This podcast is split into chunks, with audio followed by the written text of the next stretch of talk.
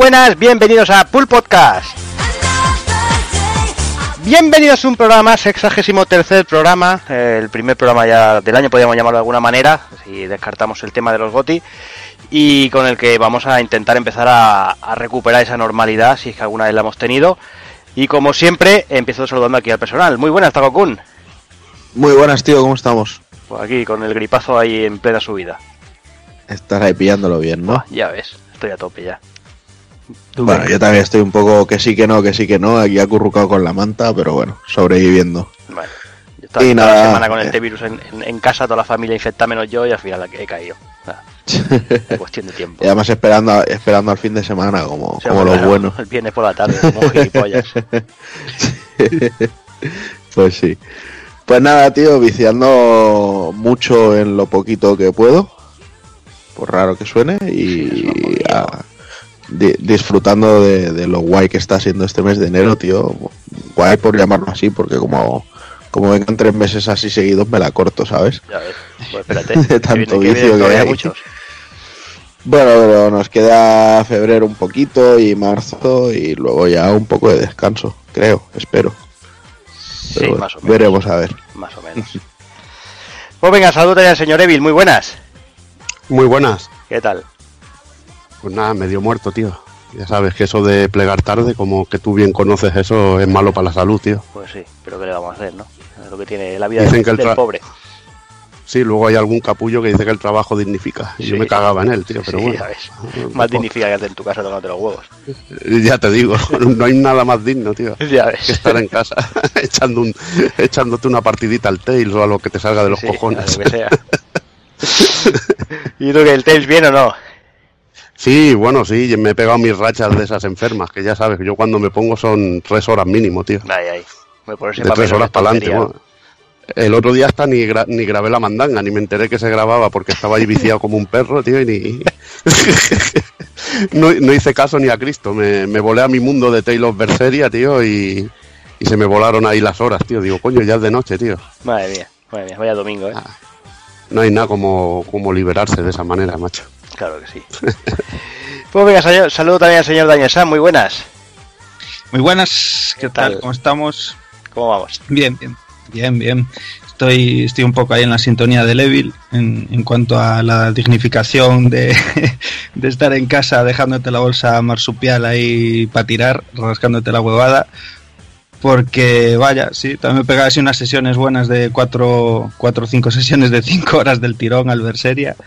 Y, y- pero bueno, haciéndole caso un poco a la gente, no, no, no soy como él, ¿sabes? De desconecto todo y me pongo a viciar. vas contestando Eh, de vez en cuando, ¿no? Sí, sí, soy un poco, hago las cosas de ser humano, de relacionarme con la gente además y tal. Y bueno, tío, del resto muy bien, un poco ya preparado por el aluvión de, de títulos que se avecina, macho, que este primer trimestre del, del año es brutal para los bolsillos y brutal para, para sacar tiempo para poder viciar a todo lo que se viene. Y, y la calma tensa de después, que Takokun dice, bueno, y luego ya descansar, los cojones, calma tensa, ¿no? Porque siempre, siempre se van a- acumulando los títulos para jugar y, y eh, siempre es bueno, siempre es bueno. La gente se queja, pero no hay que quejarse, es cojonudo que salgan así, 7000 historias a la puta vez. Sí, sí. Pasa que hay que, saber elegir y hay que ir seleccionando poco a poco, porque si no, sí que es una locura. Hay que, claro, hay que priorizar. Ahí estamos.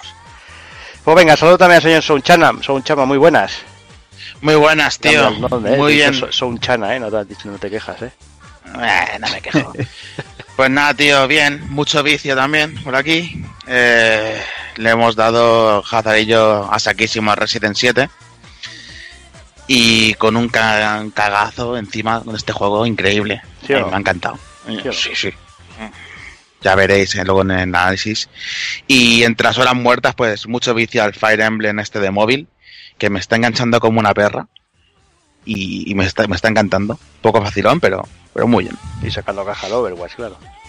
Y sacando cajas de Overwatch, eso nunca falla. Eso no Eso falla, eso cada día hay pi- pico y pala. Es la manera, la manera de sacar trajes, si no, no hay manera. Ya te digo, tío. Y, y poco más. Pues venga, pues termino ya con el señor Hazard, muy buenas. Pues muy buenas, aquí estamos empezando el año con una mierda de juegos, macho. Tenemos. Es que va a ser otra, otra mierda de año de juegos, me parece a mí. Y, y nada, claro. Cuando los este El peor, el año de los videojuegos. Sí, El tiempo de los videojuegos. Ya ves, tío. Aquí entre, yo qué sé, estoy entre, bueno, no he empezado Yakuza 0, pero como le di ya, ya 80 horas al, al japonés, ahora estoy liado con el 6 todavía y con el Resident Evil 7 que me ha sorprendido más de lo que esperaba, me lo he jugado ahí cuatro horas y media seguidas con las VR, no, no he vomitado, no, No ni nada, nada. sigo, sigo, sigo vivo y la verdad que una, una maravilla con una maravilla de experiencia que ya, de lo que ya hablaremos un poquito más tarde con el, con el análisis. Y el resto, pues nada, esperando esperando más meses, esperando Nier, esperando, hostia, el Berserk, no sé si pillarlo, porque madre mía, cada día tiene más pinta de castaña. Sí, da miedo, da miedo. Y nada, sí, da miedo, da miedo. Y nada, pues aquí estamos. Pues muy bien, pues dicho hecho esto y hechas las presentaciones, yo creo que vamos a ir ya al turrón, que hay mucha cosita de, de la que hablar, va.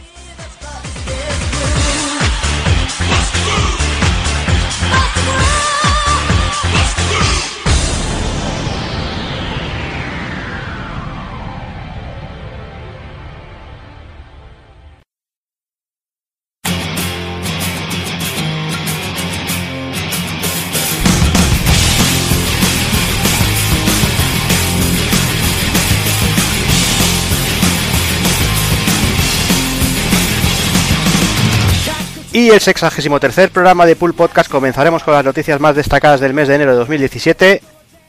Repasaremos las novedades del mismo mes. Analizaremos Resident Evil 7. Y remataremos con el ending.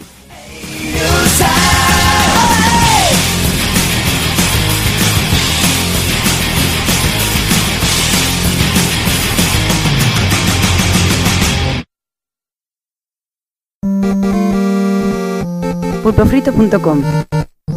Me gusta.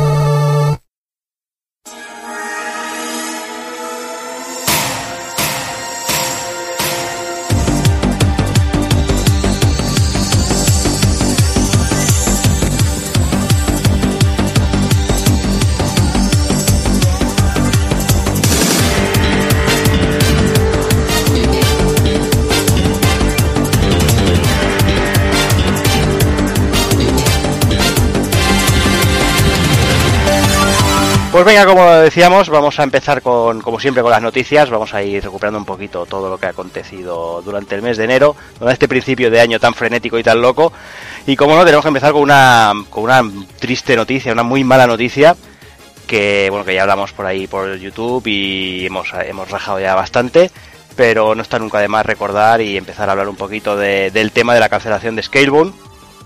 Que bueno, que eh, como ya sabéis, eh, al principio de año, pues bueno, empezaron a aparecer las supuestas informaciones de que apuntaban a la, cancel- la cancelación de Scalebound y todo eso. Y bueno, parecía que sí, parecía que no, primero se desmentía, se decía que sí, y bueno, pocas horas después eh, se empezaba a aclarar el asunto y se confirmaba, pues eso, la cancelación de Scalebound. Y finalmente fue el propio Phil Spencer, que a través de su propia cuenta de Twitter decía que había sido una decisión muy difícil que habían tenido que tomar, pero que bueno, que no, no dieron más motivos y, cancelaban Scalebound.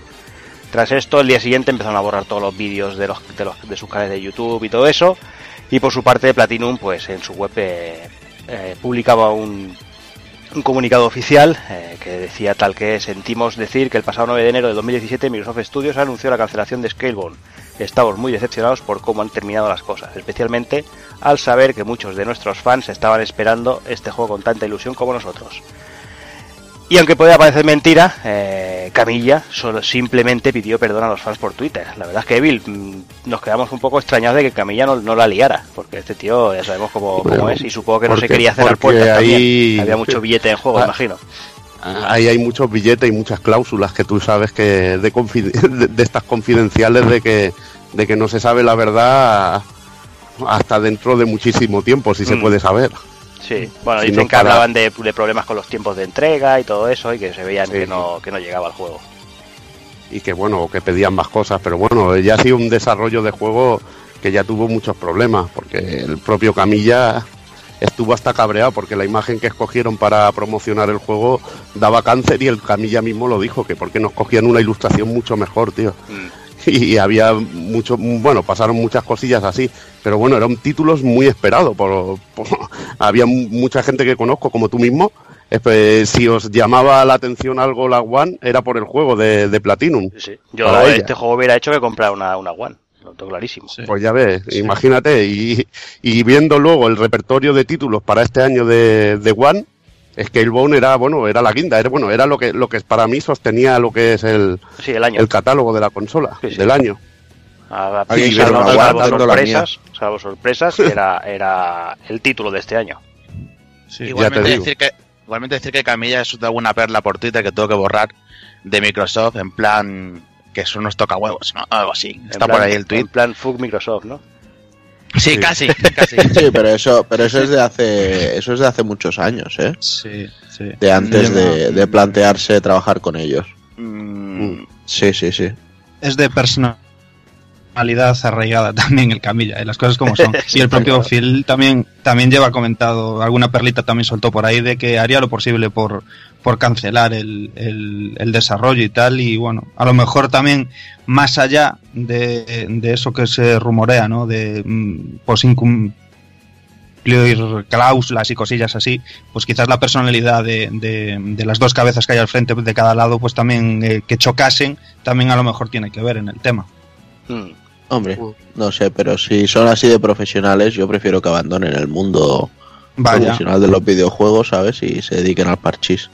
ya ves. No, Ya lo ves. que pasa es que esto para mí es un tiro en el pie a Microsoft, que ya lleva unos cuantos seguidos, tío.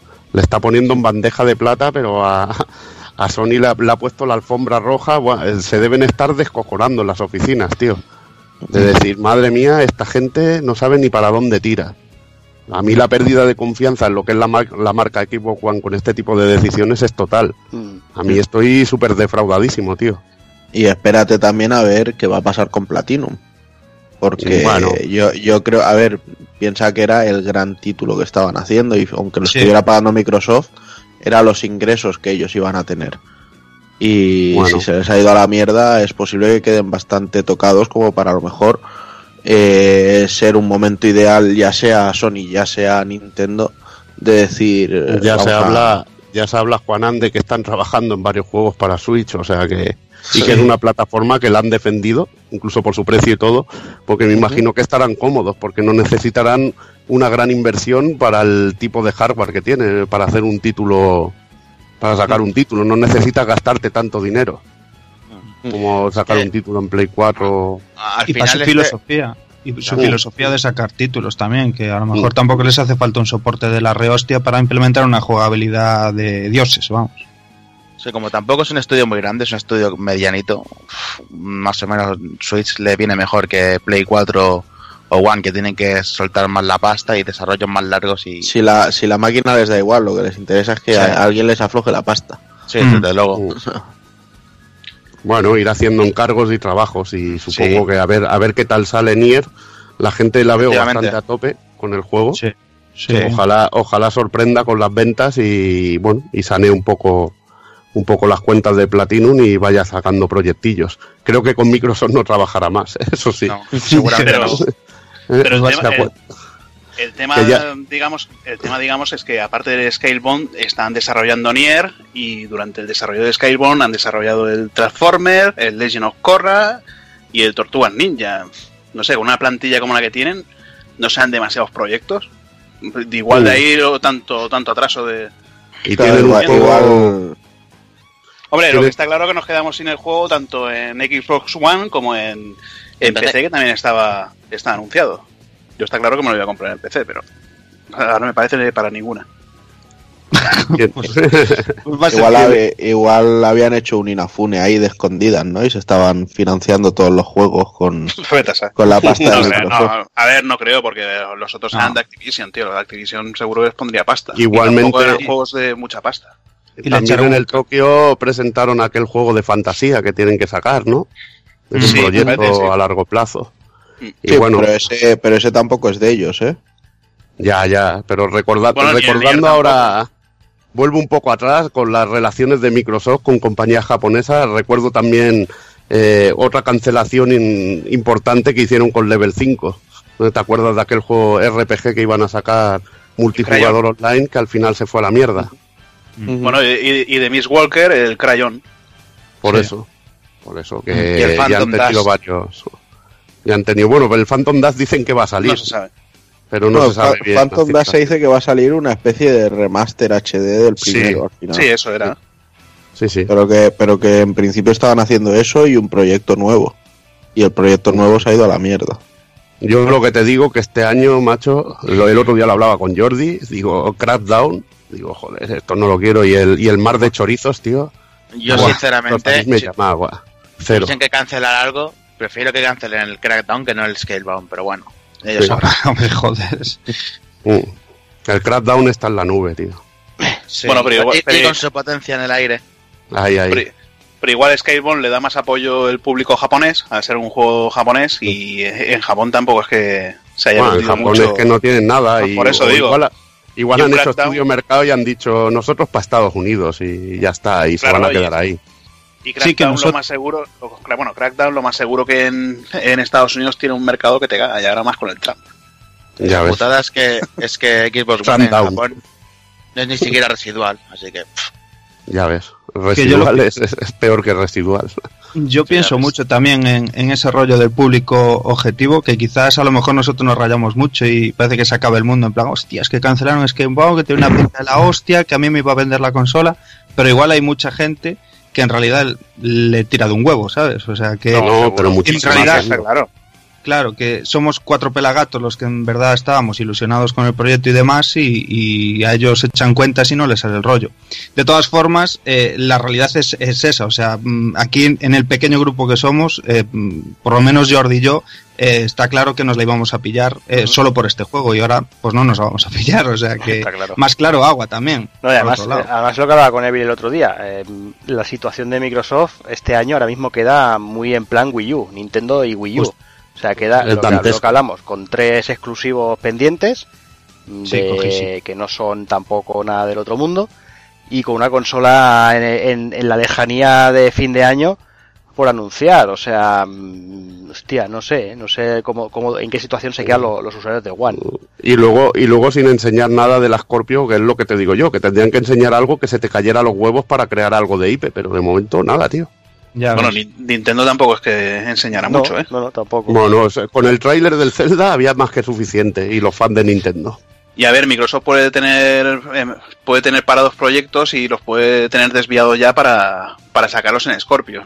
A ver si va a salir Habrá a que verlo año. cuando, cuando saque el título, pero el- bueno, lo que saque la consola, pero si desde luego, si la saca sin nada o con muy pocos juegos, poca gente va a dar el salto. Sí. Ya veremos. Sí. Bueno, igual te ponen compatibilidad con Steam, que me parece que estaba ya por ahí para, para la Lo One. que pasa que, bueno, nosotros que, por ejemplo, son aquí prácticamente todos nos... mm, una gran parte de, de nuestro gusto es comprar juegos japoneses, vemos que las desarrolladoras japonesas en One es que no hacen casi nada, tío. Bueno, yo la 360 la pillé por eso, porque la mayoría de exclusivos japoneses eran para 360. Y en Sí. Play 4, pues la mayoría son para, para Play 4. Pues, joder. Ya te digo. Claro. mola siempre tener ese huequito japonés en una consola y si te lo quitan, pues ya te han jodido, la verdad. Pero bueno, que no todo el mundo juega juegos japos. Eh. Eso, claro. En, en la One tienes eh, los Forza, tío. Para, de juegos de coches, para mí los mejores son los Forza. Mm. Sí. O sea, eh, también tiene su, su buenos juegos. que- pero es lo que digo yo, Microsoft de hardware, tío, parece que, que- que les importa una mierda, tío. Tanto la, la One, de- me acuerdo Kinect, tío. Kinect que estuvieron intentando tres años venderlo que no sa- sacaban exclusivos casi. Tiro en el pie, tiro en el pie, Mm. como hacer la Claro. máquina para ver para ver la tele, para etcétera, etcétera. Tiros en el pie todo, tío. Yo mira, yo tengo un, el móvil, mic- un Microsoft Lumia un, de Windows Phone y lo, y lo tienen dejadísimo, tío.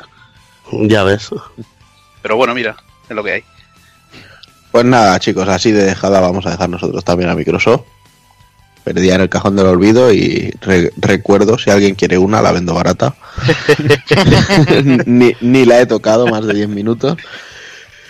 Pero nada, pasamos página, vamos con otras noticias. Eh, me parece que fue el día 27 de enero que tanto Marvel como Square Enix pusieron un tuit de estad atentos al próximo anuncio. Y nos revelaron pues algo que nos pilló bastante por sorpresa y a mí sobre todo me ha pillado por sorpresa eh, la reacción negativa de la gente. O sea, me explico, el anuncio es que Square Enix y Marvel Comics eh, han firmado una alianza multianual para lanzar varios juegos. Y bueno, el, primero de estos es eh, The Avengers Project, desarrollado por Crystal Dynamics y ayudados por, ah, por Eidos Montreal. Luego, bueno, pues se rumorea un, un segundo juego más adelante que estaría basado en la franquicia de Guardianes de la Galaxia. Y la gente, pues quejándose, bueno, teníamos a Hazard, por ejemplo, ahí, espero que esto no retrase el próximo Tomb Raider. Claro. Teníamos, bueno, pero son varios estudios y, o sea, hay varios equipos dentro de los estudios, se pueden dedicar a hacer varias cosas a la vez.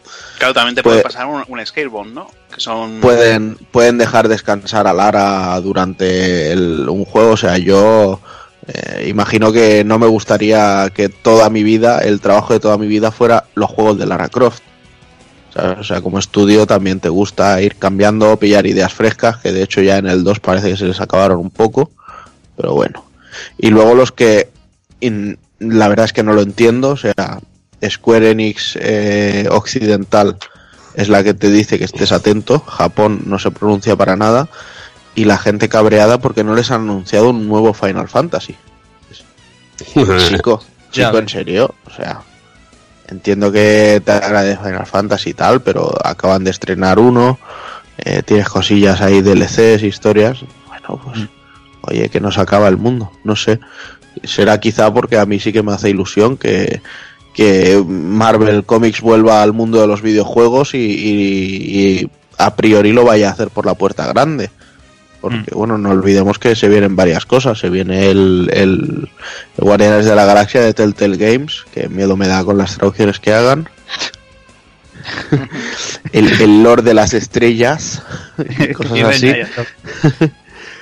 Viene el Marvel vs. Capcom Infinite, que también promete mucho la cosa.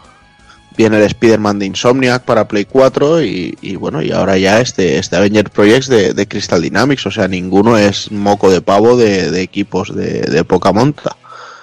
Entonces, pues habrá que esperar porque de hecho hasta 2018 no parece que tendremos mucha información. Pero en cualquier caso, ahí está el anuncio. O sea, Square y Marvel, amiguitos para siempre y juegos para rato. Al menos, No sé, al yo, menos una yo como. Hazard, sin, sin ser hater, tampoco me ha levantado ningún, ninguna pasión ni nada. Me quedé igual, pues vale, ok. Bueno, se verá, tampoco sabemos ni de qué, qué palo va a ir, Sí. o sea, tampoco Sí, sí. criticar ahora mismo es un poco absurdo, No, es, es tontería, sí. por eso. Pero bueno, eh, volvemos un poquito más atrás. eh, bueno, como todo el mundo sabrá, todo el mundo que viva en este mundo y que no haya estado escondido debajo de una piedra, eh, por fin Nintendo se dignó a, presentarnos Nintendo Switch en sociedad y darnos un poquito de información. Que bueno, aunque el, direct fue un poco cutrillo, un poco de aquella manera, sí que es verdad que después, en horas posteriores y en los, los eventos estos en directo que hacen, que no me acuerdo cómo se llaman, los Treehouse, fueron enseñando más cositas. Y, y bueno, vamos a hacer un resumen muy rápido porque seguramente estáis hasta los huevos de, de, de- de escuchar y de leer la información de Switch. Y simplemente eso, eh, confirmada para el 3 de marzo. eh, ahora mismo que estamos grabando queda justo un mes para su salida. Eh, temas de precios, bueno, mm, ya sabéis los que son. Para gente le puede parecer cara las cosas, le puede parecer baratas. mm, Simplemente, pues, pues son apreciaciones que, bueno, que la gente dice que el hardware está atrasado y que es muy caro. Pero, pero bueno, ahora, ahora lo comentaremos aquí con la gente. Eh, pues eso, eh, información, no sé, pantalla multitáctil de 6,2 pulgadas que podrá eh, resolución de hasta 1280 x 720. La batería que dura entre 3 y 6 horas depende del juego que estemos jugando, que la mayoría de veces será de 3 seguramente. Uno de los peores puntos, eh, la memoria interna para mí, de 32 GB, Sí, muy, muy cutre, sí. aunque sea ampliable con tarjetas de hasta 2 terabytes que, que no existen. Mm. No, sí, solamente desde 128 sí que. Sí, por eso. o sea, No, con, con las tarjetas había habido cachondeo, porque sacaban unas de Jori a precio de oro, tío. Claro, Sí, como por siempre, las por- solo por llevar nuevas. el simbolito. por llevar el simbolito de Switch eh, estaban a precio de oro comparado con lo que vale una, una memoria estándar, tío. Sí, sí. No, además los tamaños, que son tamaños que, bueno, conforme han enseñado tamaños grandes, ya sabemos todos que al principio es la salida, los precios son brutales. Son Sí. brutales. Y bueno, una de las joyas de, de- de la máquina son los, los Joy-Con, eh, con un montón de movidas, con NFC, con sensores de movimiento, con la vibración HD esta que llaman, que bueno, que tienen la pinta de bastante, bastante chulos los mandos, no sé, veremos a ver qué hacen con ellos, que es lo, lo, inter- lo interesante. Multijugador local de hasta 8 players por wifi, que, que ya, que ya me han hablado de que, que algunos juegos con un solo cartucho, como pasaba con, con DS, 3DS y Con el Bomberman de DS, 8, exacto. Eh, online de pago, que se rumorea que, que rondará los 2.000 y 3.000 yens al año. Que si recuerdo más, entre 15 y 25 euros, algo así más o menos al cambio. Estaría bien. Y bueno, y los juegos que se anunciaron, que bueno, que ya, ya sabemos el, el Zelda, el 1 2 Switch, el ARMS, Super Mario Odyssey, Splatoon 2, Mario Kart 8 Deluxe, Ultra Street Fighter 2, el, el Final Sí. Timo, eh, El FIFA, Final Final. Skyrim, Xenoblade Chronicles 2, Fire Emblem Warriors, Shin Megami Tensei y Disgaea 5. Eso es lo que más o menos se pudo mostrar y aparte de la imagen esa típica con todos los logos de lo que tiene que ir saliendo durante el año. Y no sé, no sé cómo lo veis. A ver, ¿quién quiere empezar a hablar? ¿Quién, no sé? Eh, Takokun, va, empiezo por ti.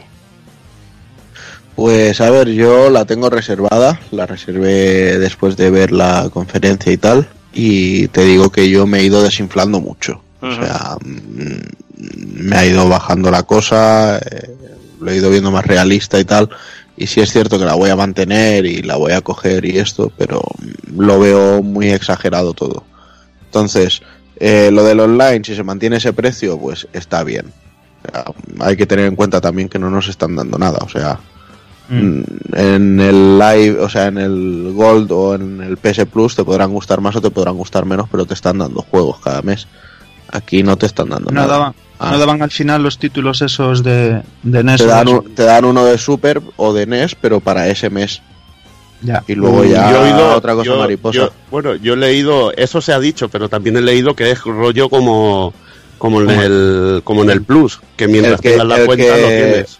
El que dijo lo de que era como en el Plus, a los 5 minutos dijo que no. Ajá. Bueno, no sé, Era yo, un, yo un de- yo de desarrollador Nintendo- de estos.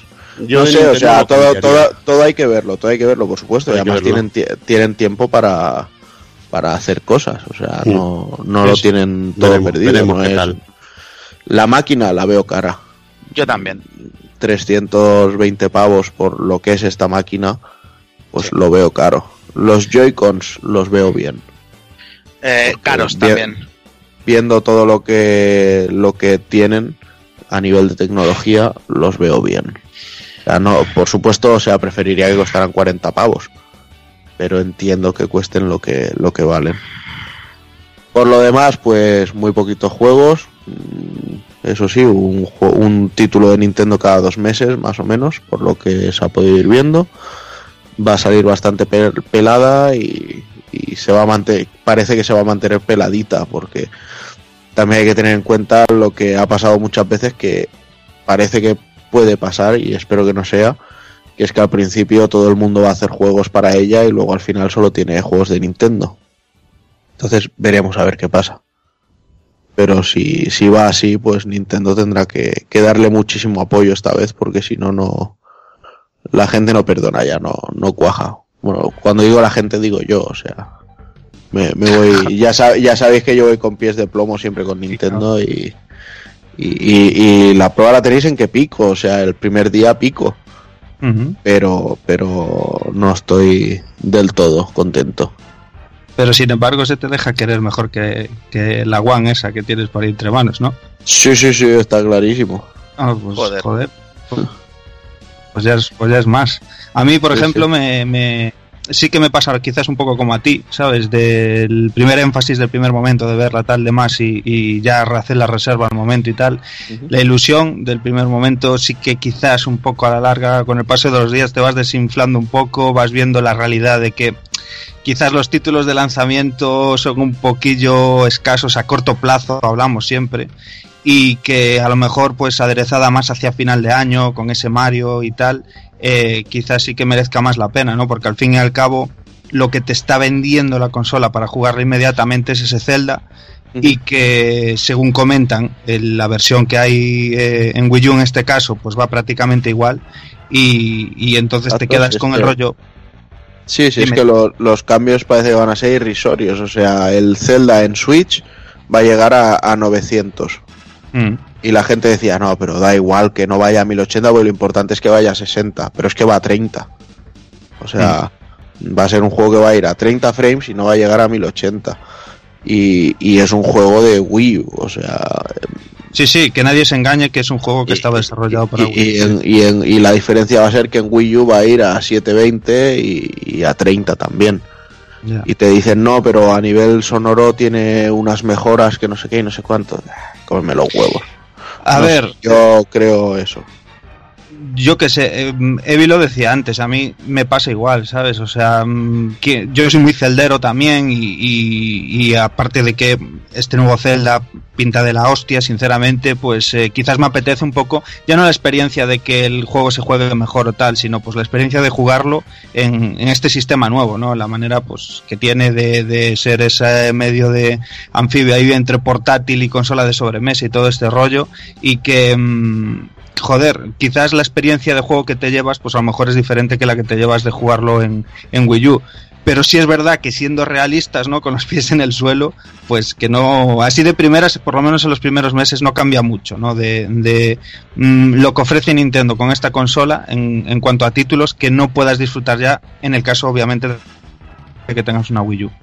Así que, bueno, no sé, ya a mí mm, personalmente me, me, ilusiona lo que es el, el formato, ¿no? Eh, todo lo que ofrecen, el rollo de los Joy-Con, los precios no me parecen caros, o sea, me parece que están en los precios que se vienen manejando Nintendo desde el inicio de los días y, y su rollo de innovación, o sea, la posibilidad eh, que siempre está dando un pasito más, ¿no? Un peldañito, un peldañito arriba, en este caso, pues el tema de desenchufar los mandos, eh, todas las caralladas estas que, que tiene, que, que, comentaba antes Jordi, pues el rollo de la vibración HD, que al parecer todo el mundo que lo ha probado ha flipado, que es una pasada, y, y, su propuesta, ¿no? De que sea un rollo para compartir, para siempre jugar con más gente y demás, y bueno, yo creo que lo que cogea un poquillo, ¿no? Pues es el rollo del catálogo en primera instancia, que bien es cierto que no todas las consolas, o sea, todo el resto de consolas, eh, mirando inmediatamente lo más que tenemos detrás, eh, Play 4, Xbox One y demás, su catálogo de salida no era para, para tirar cohetes tampoco,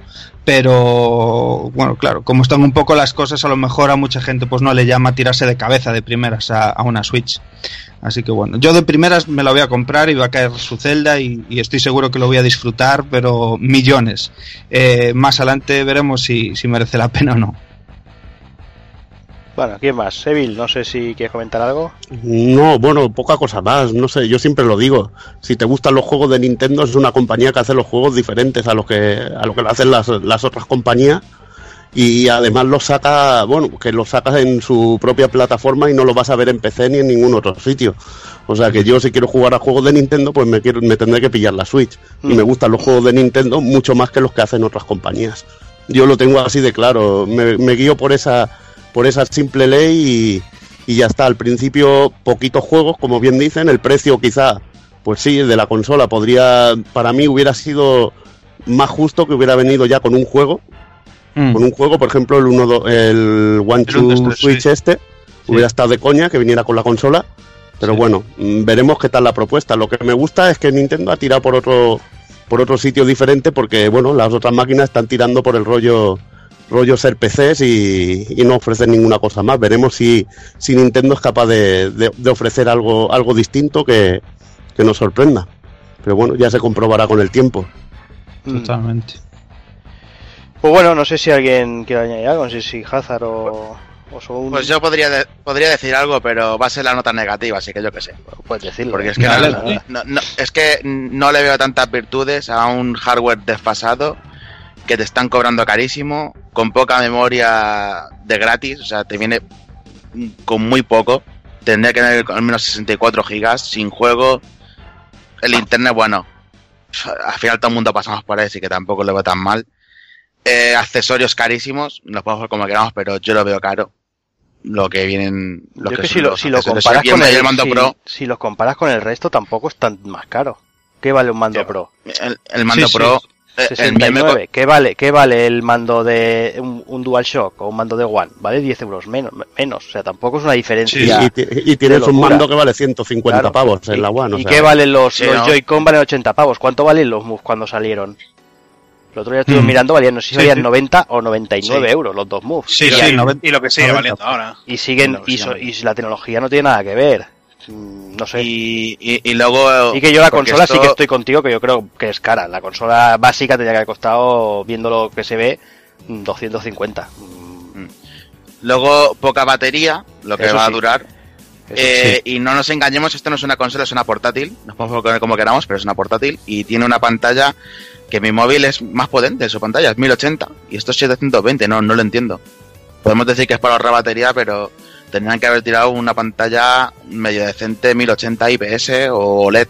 Pero bueno, ellos siguen así, pues ya está. Al menos es capacitiva. Mira, mejor que lo que tenía 3DS. sí, eso sí. El, concepto me, el concepto me gusta, desde luego, de la consola. Lo vengo diciendo desde el principio, que el concepto me encanta. Porque lo veo muy cómodo, lo veo diferente y, y me gusta el sistema híbrido. Pero luego no puedo dejar de ver los defectos que, va, que tiene y que, que saltan a la vista y me, me joden. Pero bueno, Mm. como dice David, si quieres los juegos de Nintendo, te jodes y juegas en Nintendo, no te queda otra. Y yo personalmente, cuando pueda encontrarla más barata, pues me la pillaré. Porque con Wii U no caí porque no me gustó nada esa consola. Y con esta sí que tengo ganas. Claro, yo es que, a ver, yo a lo mejor peco a lo mejor un poco de romántico, pero es que la clave está en, en la diferencia en lo que decía Evel y lo que dices tú, por ejemplo. O sea, tienes que mirarla con la perspectiva de que es Nintendo y es su manera peculiar de hacer las cosas y los rollos, pues eh, también un poco con vistas de futuro, ¿no? O sea, ellos te están ofreciendo algo diferente. Yo, por ejemplo, veo el ARMS este, que, que me recuerda muchísimo al espíritu este rollo, pues Punch, Punch Out, Out. y demás. Sí. Y, y a mí eso me vale, que quizás sea un juego que luego, pues que a lo mejor ni te llegues ni a comprar, a lo mejor sí puedes que te lo alquiles porque es para echarle un vicio un día, un par de días y probar la experiencia. Pero solo esa experiencia, en este caso te la va a dar eh, Switch si te la quieres llevar, no te lo va a dar otra consola. Y, y con de futuro, obviamente, también te va a dar cosas como un Xenoblade Chronicles 2, que, que, que son juegos que te hacen comprarte el sistema y que siempre, siempre va a ser a lo mejor un poco una consola complementaria a otra cosa, ¿no? En este caso, pues, una Play 4, un PC o lo que sea. Pero es eso, o sea, te va a dar cosas que no te va a dar otro sistema. Mm, tema de precios y tema de rollos, allá ahí tiene que juzgar cada uno, ¿no? Eh, pues eh, según lo que le parezca que la inversión le va a merecer la pena eh, en cuanto a, a retribuirle diversión, ¿no? Y a mí en este caso me parece que es justo. ¿Que pueden darte más cosas? Sí, claro, coño. También puedes hacer eso, o sea, esperar y a que baje, que no creo que, que- que baje una barbaridad, pero bueno, siempre puedes esperar. Mm, Yo te digo que conforme encuentre alguna, alguna rebaja de, de tienda, porque va a tener que ser por tienda, Mm. y Mm. tal, me la voy a pillar porque sí que es verdad que a nivel de catálogo lo que veo me gusta. Me gusta el Zelda porque me, me encanta Zelda, el Xenoblade también porque tengo el primero y me encantó y lo quiero. Y lo que vayan sa- sacando, el Ars no tanto, no me tira mucho la verdad, pero bueno, tiene cosillas por ahí y me llama, desde luego. Pero pasa que el precio de salida pues no me parece nada atractivo. Bueno, como no te lo parecía cuando salía la Play, la Saturn, que te costaban 90.000 pelas, 80.000 Bueno, claro. y, y flipabas. Claro. Bueno, pues yo creo que vamos a dejar Switch por aquí, eh, que ya que, que- que ya habla tiempo de hablar de ella y vamos con otra cosilla, Takokun.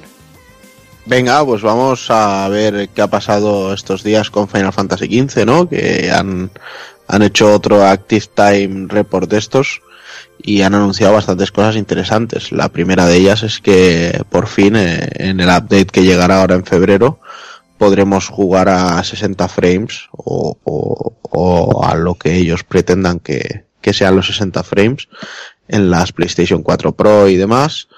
Eh, comentan que están bastante interesados en hacer un port para PC, no es algo que nos sorprenda, la verdad. Eh, luego también dicen que este mismo este mismo update tendrá cacerías de tiempo limitado, con lo cual igual nos encontramos algunos bichos que o los vemos en, en este tiempo o no los veremos. Y luego, pues bueno, ya eh, presentaron el, el episodio de Gladiolo que saldrá el 28 de marzo y que, y que supondrá el primer DLC así importante del juego. Y además, bueno, también tontearon explicando que, que están barajando el meter un, un modo off-road en, en el juego para poder meternos con el regalia por donde, por donde queramos. Hostia. Así que bueno, parece que poco a poco le, le van a ir dando cositas. Por cierto, también en el parche de, de marzo, el del episodio Gladiolo, le meterán también algunos upgrades al, al capítulo 13 del juego para que sea más cómodo, más, más sencillo de jugar, más sencillo de entender. Mm. Así que bueno, está, está muy bien que le estén dando tanta vidilla, pero bueno, al final dices, hostia, yo ya me lo he pasado, ahora, ahora que me lo tengo que pasar otra vez para, para que esté bien, ¿no? Pero bueno, ya se sabe que estas cosas pasan. Entonces aquí un servidor pues va a estar esperando a que salgan todos los DLCs y cuando el juego ya esté terminado del todo, entonces le daré una segunda vuelta. Ahí, ahí. Me sumo a la causa, yo también. Merece la pena, ¿eh? Luego el contenido de Sí, este, contenido yo- de ese juego, hay, hay cosas que son duras, pero que te pega un subida en el juego de, de dificultad que no, no lo ves durante todo el camino. Y la verdad es que merece la pena. Si te quieres buscar un reto, luego lo tienes. Bien, pues seguimos, seguimos con otra cosilla, volvemos a hablar de Nintendo, porque no contentos con la presentación de la Switch, anunciaron un nuevo Nintendo Direct, esta vez para, para hablar de Fire Emblem. Y la verdad es que, bueno, que para los no fans de la saga, bueno, pues fue la cosa, fue flojita, porque tampoco hubo nada de otro mundo. Y bueno, presentaron, empezaron con Fire Emblem Echoes, Shadows of Valentia, eh, que sería el, remake del juego del 92 de NES, el llamado Fire Emblem Gaiden. Y este juego es para Nintendo 3DS y saldrá el 19 de mayo acompañado, como no, de dos nuevas, do- dos nuevas figuras de amigos. Que, que bueno, que el juego tiene buena pintilla. Mm. Hombre, esto hay que cazarlo. Eh, Sí, Fire sí. Emblem a lo clásico y si eres fan, a mí en mi caso, esto cae. Otra cosilla que, ense- bueno, que enseñaron, que, an- que anunciaron, eh, Ya ves, fue el Fire Emblem. Warriors, el Musou de, de Omega Force y Tem Ninja, que bueno, que dijeron que saldría en Switch y en New, Nintendo 3DS, que tiene, necesita potencia, tiene que ser la New, si no la normal no, no va a salir. Bueno, sí, te saldrán un par de saldrán, saldrán un par de fulanos más y ya está. Sí, sí, sí, a- exacto. o un par de fulanos menos. Ahí está. Otra cosa que, que mencionaron, que este sí que ni siquiera, creo que no había ni logo, que fue cuando dijeron que va a 2018 habrá un Fire Emblem para Switch. Y Mm, terminaron el... Sí, Ya. y terminaron el direct con el Fire Emblem Heroes, eh, juego para móviles, para Android y para iOS, que precisamente aparecía esta, el pasado 2 de febrero en Android, y creo que, que eso lo ha probado un poquito. No sé si nos quieres contar un poquillo qué tal está, Sí. si va enganchado o no va enganchado. Yo estoy enganchadísimo, pero hay que decir que igual la gente como, como Evil no le va a gustar mucho o no le tira tanto porque no tiene la dificultad de un Fire Emblem. Aquí no hay muerte permanente ni nada por el estilo. Es, son mapas muy simples de, lo que te, te quepa en la pantalla. Es como un cachito solo de escenario y a vencer lo que, lo que te va saliendo en modo historia, que no está nada mal, la verdad. Y la mecánica es básicamente invocar los héroes de todos los Fire Emblem para que te ayuden a, a derrotar a, a tu rival, al, al Imperio de Emblem, se llama. Y, re- y Y- respeta, pre- pre- pregunto yo así Dime. desde mi ignorancia, si respeta cosillas como el, el, el triángulo de hacha Sí, sí, espada, sí. tal, tal, y todas Sí. estas cosillas, ¿no? Sí. Sí, Sí. respetan el triángulo y el triángulo también de, de- de- de magia. También. Va, va, bien, bien, bien. Lo respetan, lo respetan bien. Eh, vas jugando el modo historia, estoy ahora en el nivel 5 y vamos a hablar de esto. Es que se nota que aunque los rivales tengan tu nivel, te pegan más duro. ¿Y esto para qué es? Para que la mecánica de invocar héroes eh, no pare y cuando te quedes sin orbes, que es con lo que invocas héroes, pagues. Que es Mm. ahí donde está el truco al final.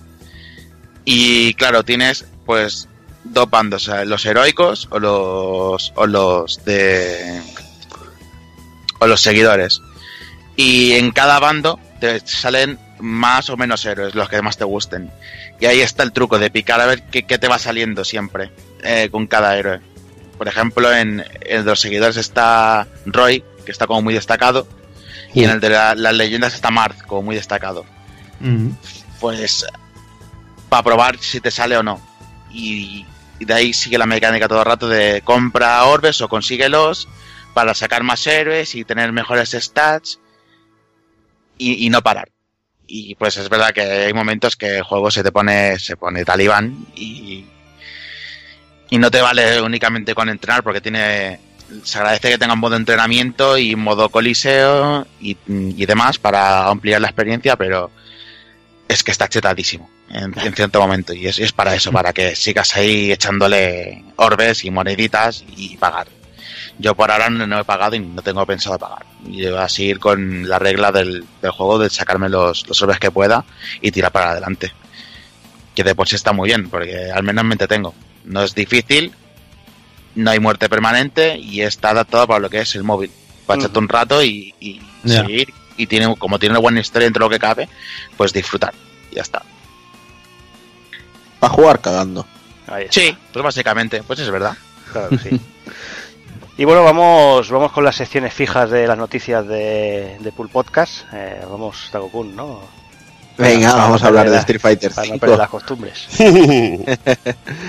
Bueno, pues eh, a pesar de que se han pasado enero entero calladitos sin, sin decir nada, eh, ya se ha confirmado que el día 15 de febrero se anunciará el, el próximo personaje que llegue a Street Fighter V, que dicen que lo hará también durante el mes de febrero, imagino que a finales. Y lo curioso es que se presentará en, en un evento que hay que es para presentar el disco de un rapero que se llama Lupe Fiasco, que tiene cara de ser un fiasco el chaval, todo hay que decirlo. El disco se llama Drogas Light y, y- y- y es que le pega porque yo veo la, la ilustración en sí que el pavo va con sus rastas queriendo ser el ah, queriendo ser una versión de Akuma, pero una versión de Akuma que no ha comido en seis meses. Y no sé, es algo muy muy extraño. Pero bueno, en cualquier caso, durante este evento el, el 15 de febrero presentarán el personaje y de hecho se hará hasta algún mini torneillo y habrá combates importantes. De hecho tendremos ahí a Ryan Ramírez contra Daigo Umehara, Justin Wong contra Snake Eyes y bueno, y estará el Lupe Fiasco y algunos DJs y cosas más por allí haciendo, haciendo pasar el rato a la gente. Así que espero que eso no signifique que el personaje va a ser un rapero o alguna cosa de estas. Veremos a ver en qué queda Eh, todo. Pero bueno, que no olvidemos ¿Qué ya has dicho dime. que es el, el evento? el 15. Ah, vale, para pegarle un ojo, aunque es- está Daigo y tal, y te lo quiero ver. Y nada, poco más. La verdad es que no tenemos más información de Street Fighter este, este mes. Bueno, pues nada, tenemos también este mes lo que sería el nuevo evento de Overwatch, que sería dedicado al año del gallo, de, los chinos, de los chinos esto de la suerte. Y nada, pues tenemos un evento completamente nuevo que, que me cago en su puta madre porque no nos da tiempo a ahorrar para, para, para comprar más cajas, para comprar trajes ni, ni nada. Hemos tenido ahora el de Navidad y en un mes tenemos este. Y la verdad que, que con la cantidad de trajes que tenemos, no, aquí es un, un sin vivir. Tenemos también un nuevo. Bueno, eh, la duración del evento empezó el día 24 del mes pasado, acaba el día 13 de este. Y nada, tenemos un nuevo modo que es capturar la bandera, la bandera del gallo, que la verdad es insufrible cuando, cuando la gente da por pillarse Simetras y Torbjorn, el enano. Joder, cómo amas esta Simetra, eh, madre mía, te encanta. Esta trauma, Simetra es una hija de puta y yo creo que tienen que, en vez de banear a todos los hackers, tienen que banear a toda la gente que usa Simetra. Me cago en su puta madre, qué hija de chaval. qué personaje más, más malo. Y nada, pues tenemos trajes trajes que te cuestan 3.000 3.000 de, de dinero de juego. Tenemos trajes que te cuestan 750. Tenemos eh, nuevos gestos para, para diferentes personajes. Y nada, pues poco más. Eh, no sé. Yo necesito el traje de Winston, tío. Sí, el Rey Mono. Un poco de salseo, ¿no? Decir que hubo un poco de polémica con, con May, ya ves tú, porque el nuevo traje la hace más delgada. Y, y la gente se puso, oh, es que ahora la habéis hecho más delgada porque estaba gorda y no sé qué.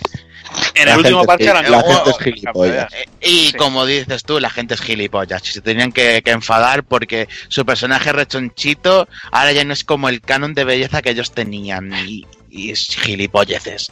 Es que es una gilipollez. Tú piensas que si Sí. ha traído un traje de esquimal. pues, Claro, coño. traje de esquimal te hace gordo. Ahora lleva un puto traje de seda.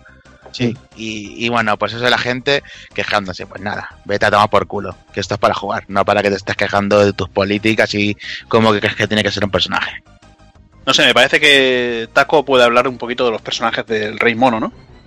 Pues Bueno, la verdad sabe es más que- que nadie, que nadie. Sí, bueno, tenemos los el- algunos trajes que están basa- basados en, en la leyenda de Saiyuki, del, rey mono. Y de hecho tenemos ahí a, a Roadhog que lleva su careta del cerdo, que es uno de los personajes que hacían este viaje. Luego tenemos a, a Zenyatta, que también está preparado como uno de los, de los cuatro. Eh, Winston de Son Goku, por supuesto.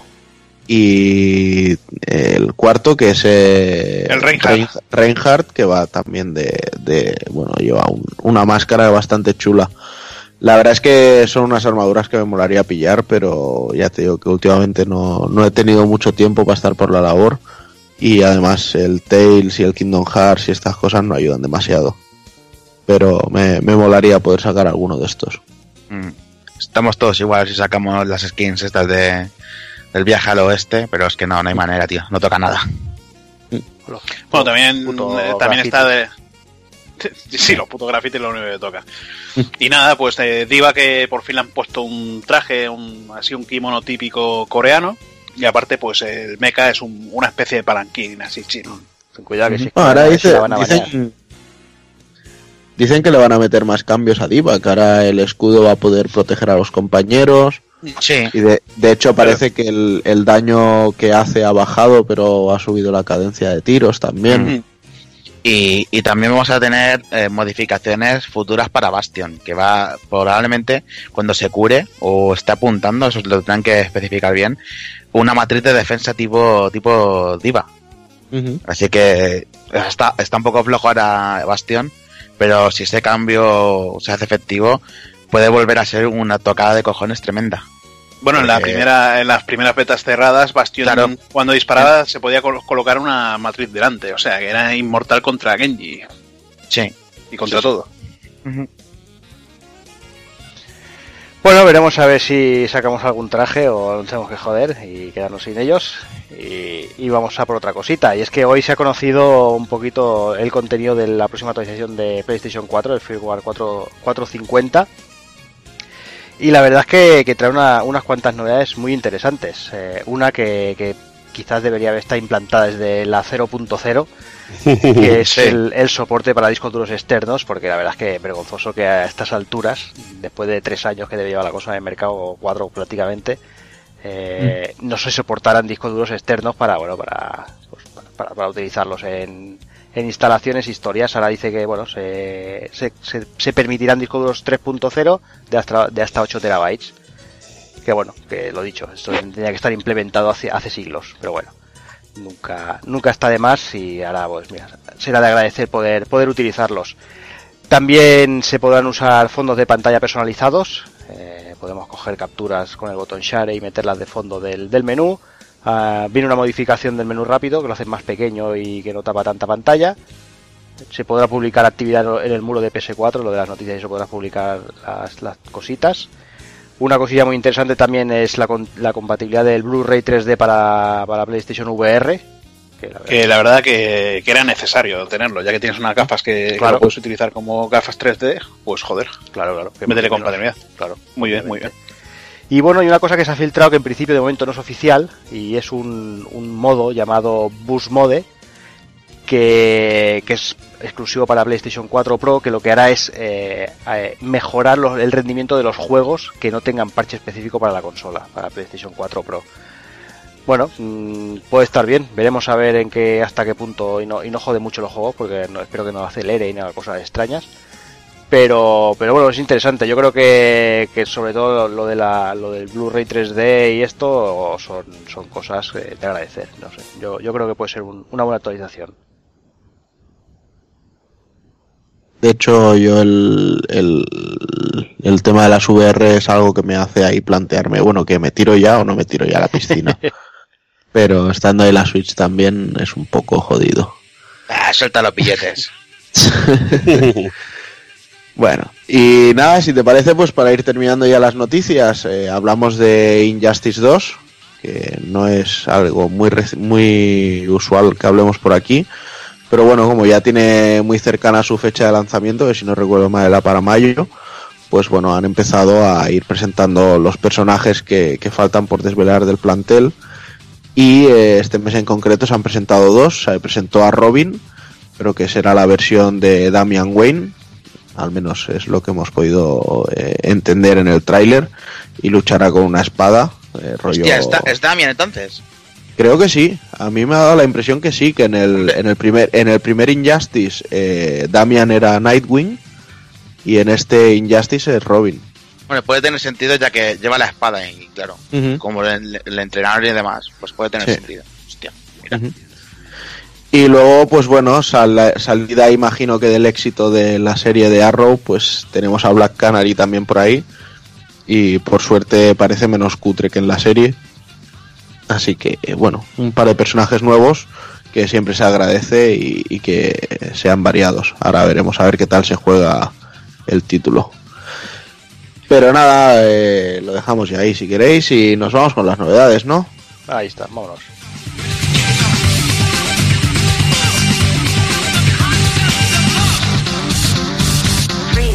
Too tame for him.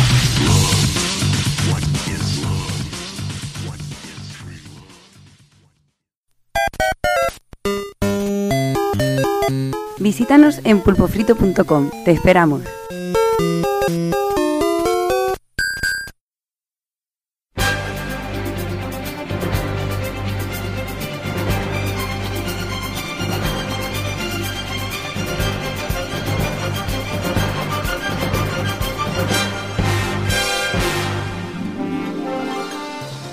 Pues venga, vamos ahora con las novedades, eh, pero antes de empezar con las novedades de, enero, vamos a recuperar un par de, importaciones que han llegado hace, hace poquitos días aquí a Evil y a, Dani.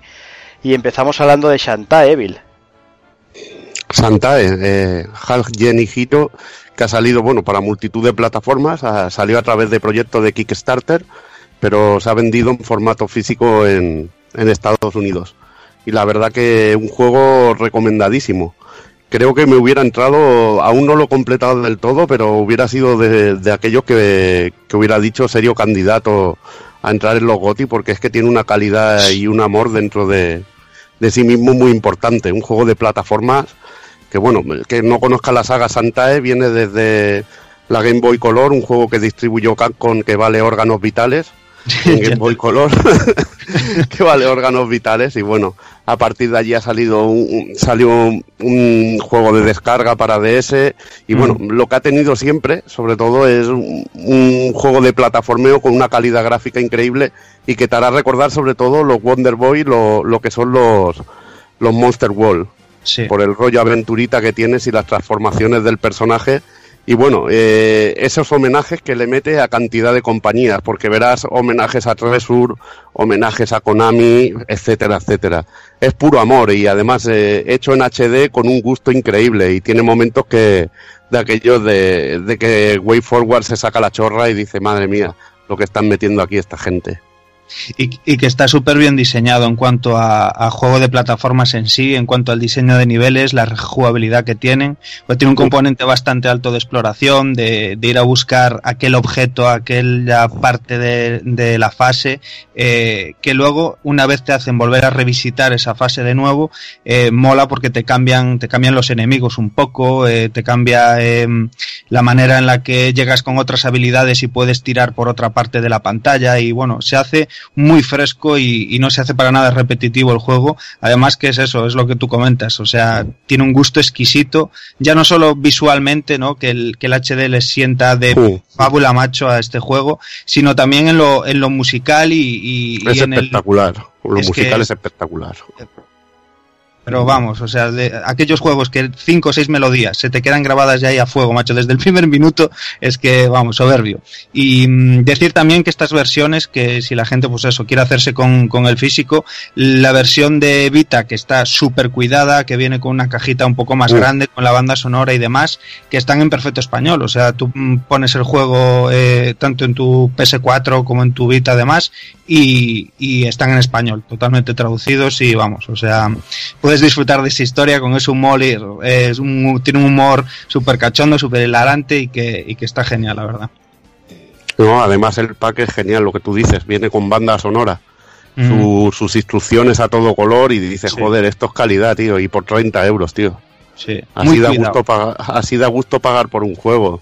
Vaya. Yo lo, lo que tú dices. Además, eh, me encanta cómo empieza con el personaje en pijama que tiene la típica Sí. Que me recuerda al Valis 3 de la Mega Drive y, Sí. y esa- esas tonterías me encantan.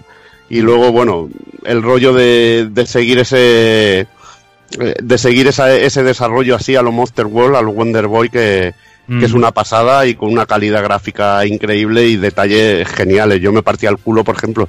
Se lo- bueno, estuve, estuvimos probándolo el otro día en Casasito cuando jugamos, jugó Juanan al, al Resi 7 Al con, la, con las gafas y, y les enseñaba la fase esta que, que están secuestrando a, a las chicas y las convierten Buah. en sirenas con los pescados que se les, que les, que se les unen ahí comiendo.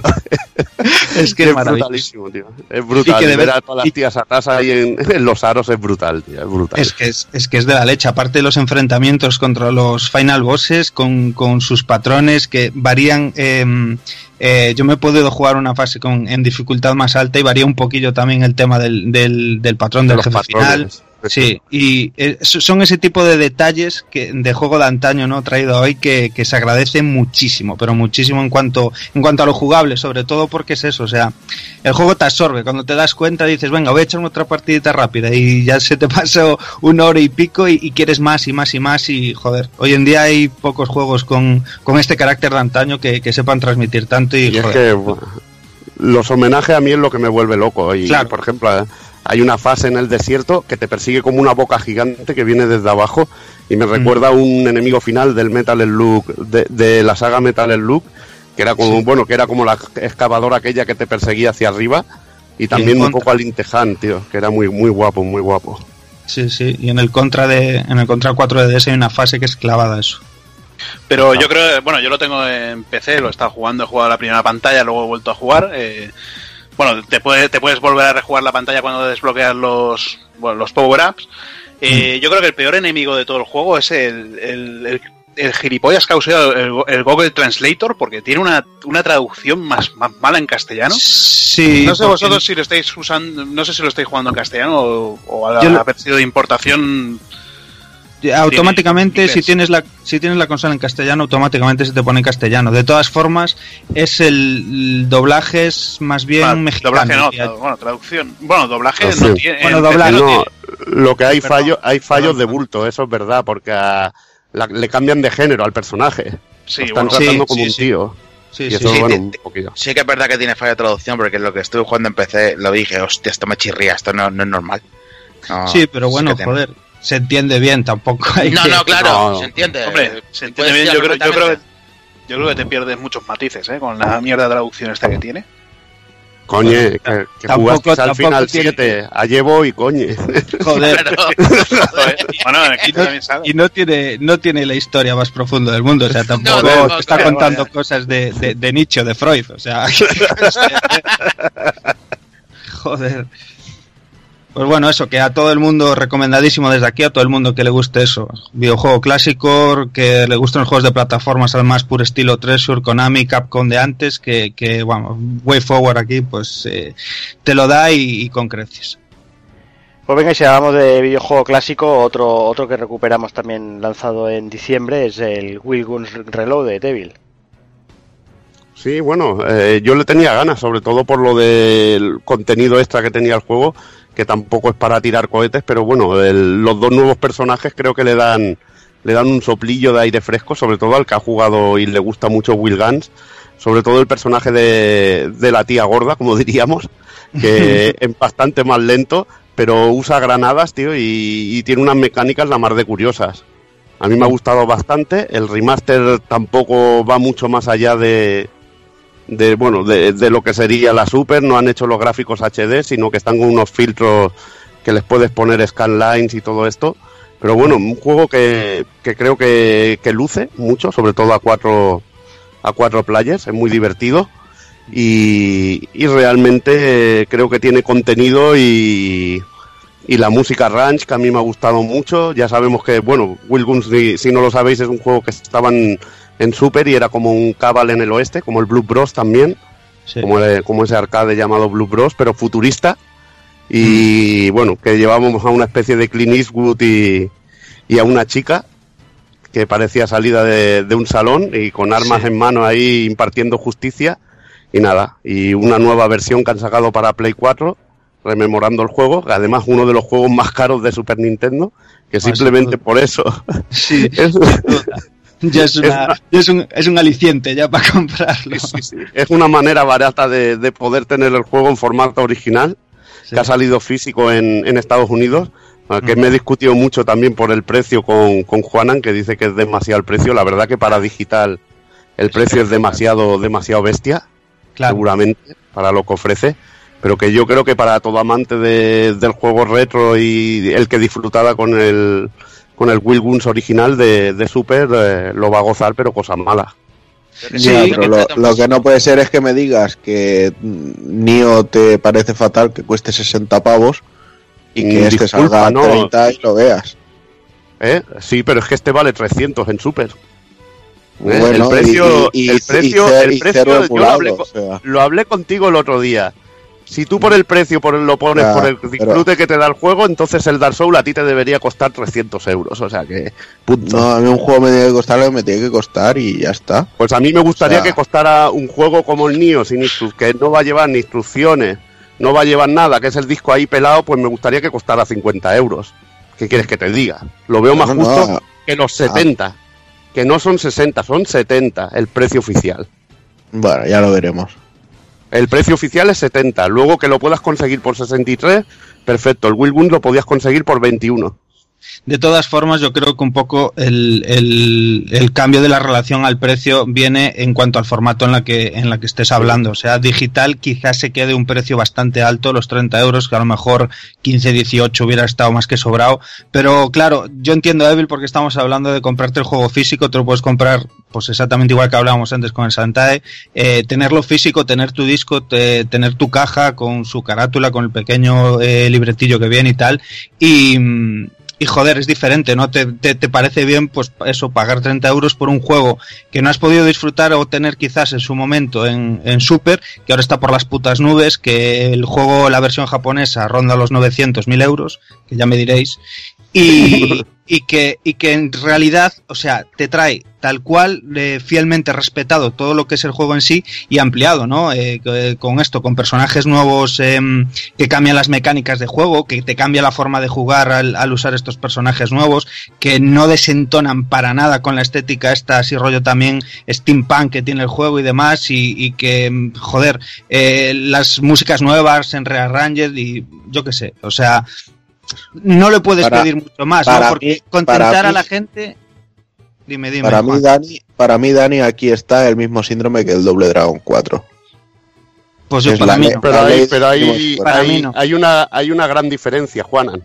El Will Guns es un juego de Super que estaba muy bien diseñado Efectivamente. y el doble y el Double Dragon 4 es un juego que se ve que la han cagado en el diseño, que no es el Double Dragon 2. Si habláramos Claro. de que te de que te pasan el Double Dragon 2 eh, eh, como el Double Dragon 4, pero ampliado con fases y personajes, manteniendo el espíritu del original, hablaríamos de otra cosa. Eso Pero el es... Guns es el de Super. O sea que es claro. un juego que era cojonudísimo en Super. Y si te gustaba en la Super, ahora lo vas a seguir gozando, pero cosa mala. Es que ahí es donde yo quiero llegar, que el juego está respetado, está respetada la base del juego que hay de Super y te están ampliando la experiencia. Aparte que tiene, pues eso, más. Tu cooperativo, hay, eso, nuevas fases, los personajes, la música, hay modo cooperativo, se puede jugar online de cuatro, o sea, tienes otra experiencia y te están ofreciendo otra cosa eh, en torno a una base respetable, que si eres un romántico y quieres jugarlo tal cual estaba, está ahí tal cual estaba, ¿no? Eh, No es un juego nuevo eh, de refriteando cositas de antes a ver qué sale y a ver qué queda, ¿no? Le vamos a dar lo retro que está de moda y se lo vamos a dar, ¿no? No es lo mismo. Pero bueno. Sí. Y aparte, bueno, Juan, aunque eh, hablamos del Double Dragon 4, que, que hablasteis de él en la mandanga, Mm. que le disteis caña, pues le disteis con razón, porque lo que me ha comentado un colega mío que es fanático de los de NES es que es un auténtico desastre. Y que las quejas en las quejas en Steam, que el juego lo pusieron encima 7 euros, han sido, pero pero bestias, ¿eh? Pero muy Es que a mí, bestias. A, mí, a mí me sabe mal, sobre todo por, por Art System Wars, por la compañía que cogió de mano Tecnos, que yo la tengo en gran estima y pensé que iba a hacer cosas muy buenas, como por ejemplo mm, sacarse la chorra con un nuevo Double Dragon como Dios manda, y ya veo que no. Mm. Pero bueno, volvamos, volvamos a las novedades. Está, está, está muy bien el, el debate, pero sé, que no nos vamos a entender jamás en ese, en ese aspecto. es totalmente Está claro, imposible no, porque cada nos uno... respetamos, tío. Sí, ahí está. Pulpo frito está ahí. Ahí está. Está claro que, que yo estoy muy de parte de Dani y, y Evil. Y, y bueno, yo y entiendo en, en gran parte la postura de, de Taco Kun, obviamente. No, no, no, Takokun que se joda. Eso también. Eso aparte. Pero Pues yo me voy a bajar la, me voy a bajar la ROM y a tomar por culo. claro que sí. Bien hecho. Vale, correcto. Bien hecho. Y lo voy a poner en 4K. Sí, y en la NES Mini la vas a poner. Ya, ya, Claro sí, que sí. a 600 frames por segundo. Va. Ahí. Venga, va, seguimos, volvemos al, al mes de enero, ahora sí, volvemos al día 18 y hablamos de, de Gravity Rush 2, Takokun.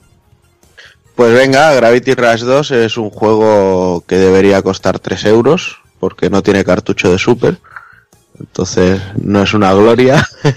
Joder, Nada, no, que, que hemos bien dicho... barato. que hemos es, una, es una segunda parte de un juego de Vita, de una consola muerta, que nació Sí. muerta, o sea que... Ahí Sí, está, sí. tío. Sí, sí.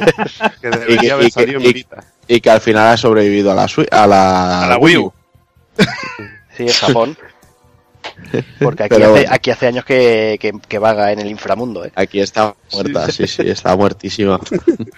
Pero bueno, nada, dejándonos de coñas, Gravity Rush 2, eh, continuación bastante directa de un juego maravilloso de PS Vita y un remaster estupendo de, de PS4.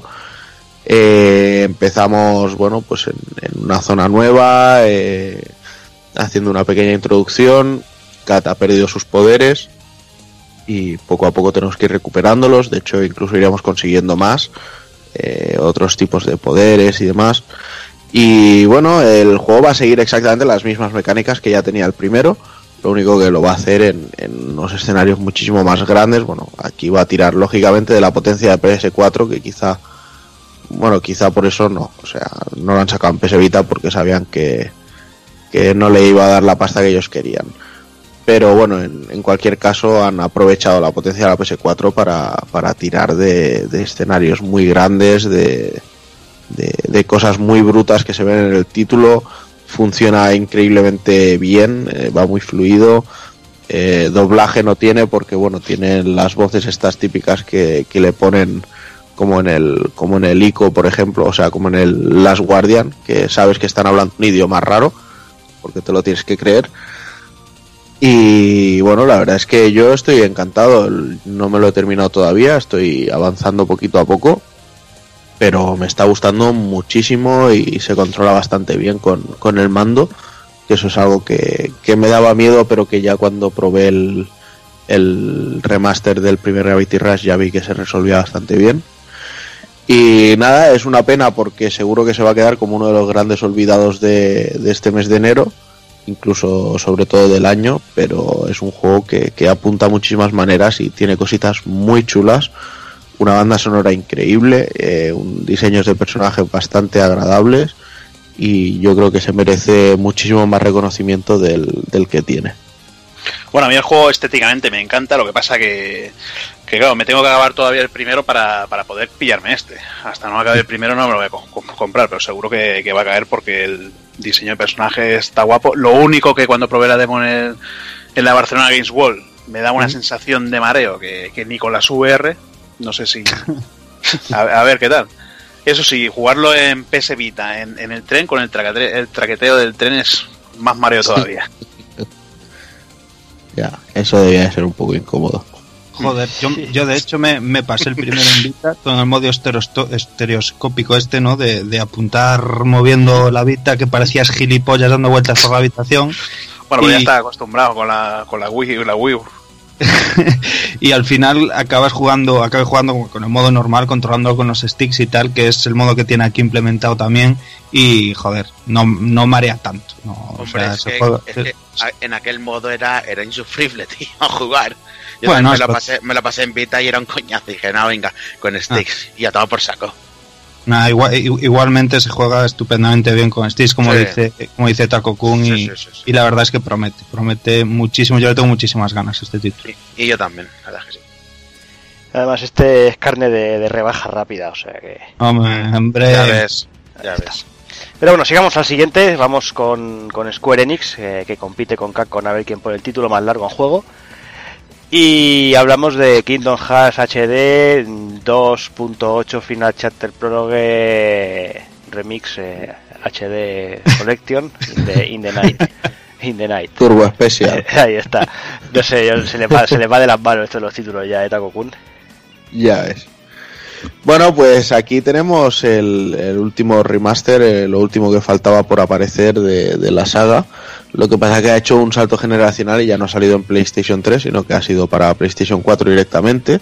Aunque hay que decir que los anteriores van a salir también en marzo para PlayStation 4 y parece que tendrán soporte para PS Pro, vendrán a 60, etcétera, etcétera. O sea que Ahí casi que casi que nos van a obligar a, a volver a comprarlos y volver a jugarlos. O sea, que es lo peor porque no hay horas.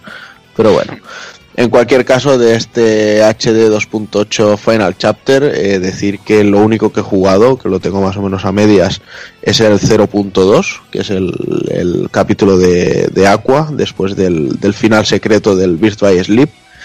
Y está muy bien, la verdad es que apunta a muchísimas maneras. Bueno, está preparado con el, con el Unreal Engine que van, que están utilizando para, para Kingdom Hearts 3 y bueno, la jugabilidad es muy continuista a lo que fue en Birth by Sleep, con los estilos según el tipo de ataques que estés haciendo en el, en el combate. Eh, luego también tienes algún compañero, de hecho yo ahora estoy siendo acompañado por Mickey en, en la aventura y hay pues cositas conjuntas y cosas así. La música es impresionante, se nota que Yoko Shimomura está como pez en el agua con, con este con esta saga. Dime, dime. Menuda jefa esta señora, la verdad. Es que hace, La- hace la composición que es, vamos, de quitarse el sombrero. Ya ves que sí. Y además es eso, con Kingdom Hearts parece que siempre ha tenido ahí Sí. eh, la carta ganadora y, y en esta ocasión no es menos. Y me gusta porque se ven unos escenarios muy chulos, se ve mucha verticalidad incluso en algunas zonas y muchas ideas muy chulas para, para que uh, tener una jugabilidad que no, que no se haga aburrida. De hecho se ve mucho plataformeo también, cosa que ya habíamos visto también en, en- los anteriores Kingdom Hearts. Con lo cual sé que van a ser 4 o 5 horitas lo que dura este capítulo de Aqua, pero las estoy disfrutando como un, como un enano. Sobre todo porque Aqua es un personaje que me encantó y el doblaje americano que le pusieron, la voz me, me encantó muchísimo más. Y bueno, y luego pues ya sabéis, tenemos ahí los, los las escenas cinemáticas de, del Kingdom Hearts Uncovered de este o Chi o Eh, como se llame, que es el de ¿Eso, smartphone ¿Eso qué es? son eh, todo lo que es la historia narrada con cinemáticas. Igual que hicieron con el con el de la 3 con el de la mierda. el, tres- el 360 medios días. Eh, exacto. Es este y otro más que también metieron, no sé si era eh, no el Chain of Memories, no es que ya me lío con los nombres de los Kingdom Hearts, son tan pesados que, que me lío. Pero bueno, otro otro eh, otro de los spin-offs estos que salieron para la DS. Mm, Sí. pues los, los meten así, ¿sabes? Y luego ya tienes el, el Dream Drop Distance, que es el de la 3DS, eh, completamente jugable, también a 60 frames, Eh, según dicen, y Eso, eso es otra, otra consulta que te quiero hacer. ¿Este Dream Drop Distance es esencial para entender el juego? O sea, todo lo que viene después o no? pues no lo sé. Porque Ya- yo, yo ya te lo no contaré. no, no lo jugué en 3DS porque no me gustaba cómo se veía. Exacto, yo estaba a la misma, no es que no me gustara como se veía, es que jugar en la 3DS me parecía sí, también, también. O sea, y sin tener el analógico este secundario, peor. Y claro, como ya tenía la XL, pues todavía peor porque no le podías meter el, el analógico. Así que lo tengo ahí y dije, no lo jugaré. Y otra. y otra ahora, cosa- y ahora, ahora es el momento interesante para hacerlo. Otra cosa que te voy a preguntar, el, el nuevo motor, el Unreal 4, aquí va bien, irá bien. Bastante bien. En algún momento le pega algún alguna rascadilla. O sea, no de, ca- no de caída, sino de decir, ¿sabes? Como, Sí, sí. no sé, pero se ve, se ve muy bien, unos escenarios muy chulos, gráficamente se ve muy, muy potente y no sé, yo estoy, estoy muy satisfecho con lo que estoy viendo. Yo es que ya es que te lo comenté. ¿Sí? Que te lo comenté, que ten- tengo interés de pillarme lo que tiene que salir ahora, que son los anteriores, ¿no? Sí. Más este, y luego ya pues el 3 para tenerlo todo, todo, Sí, todo el pack en exacto. Play 4. Sí, yo voy a hacer lo mismo. O sea, yo los tengo, todo lo que es Kingdom Hearts lo tengo Sí. en, en todos los sistemas. Y esto también los voy a pillar de nuevo en Play 4. O sea, está, está cantado y está mandado. Qué viciosa eres. No, yo, yo por Eh, ejemplo, es que no, no- que no no tenía todos. 300 es que- pavos.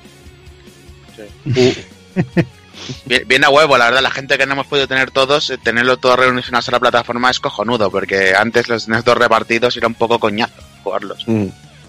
Y así fue un poco, viene muy bien. un poco, un poco tocada de huevos el, el que te lo saquen en Play 3 y al año te lo saquen en Play 4. Play 4. Pero bueno, Pues sí. Sí.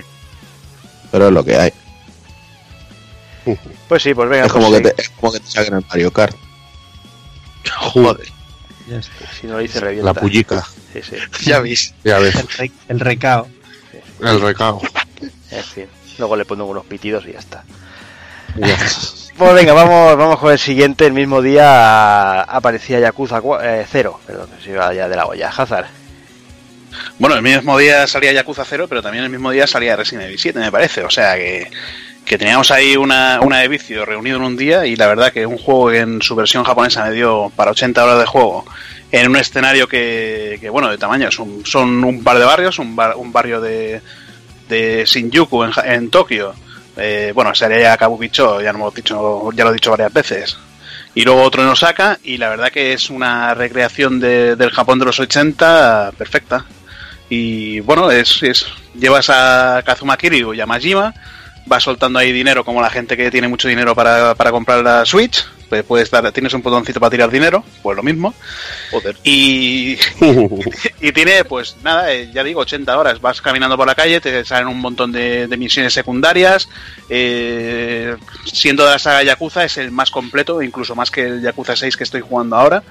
Que, que tiene un montón de variedades, un montón de variedad, tiene, tiene muchos detalles, eh, tiene hasta puedes jugar a Scalectric, puedes hacer carrera, me parece que en este no sé si la carrera de gallos, puedes ir de pesca, pues tienes, tienes mil posibilidades.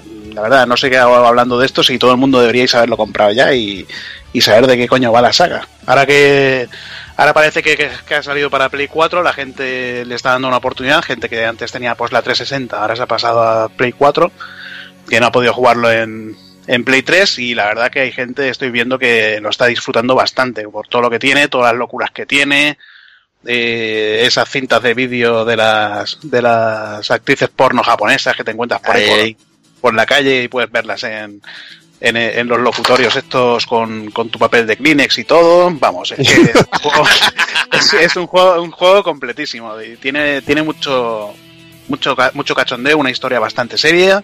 Ya digo, eh, yo para mí en cuanto a contenido y todo supera incluso en, muchas cosas a, a Shenmue y ya sabéis que a mí Shenmue es mi saga favorita, pero, es que Yakuza 0 yo creo que es lo, lo mejor que ha hecho el, el Ryuga Gotoku Studio y nada, eh, ya digo, el 6 me está decepcionando mucho en cuanto a contenido, pero nada, a ver cómo, cómo sigue la saga. Este año tenemos eh, Yakuza 0, tenemos Yakuza Kiwami, a principio de año que viene tenemos Yakuza 6, o sea que esperando Pregunta- que el, el 2.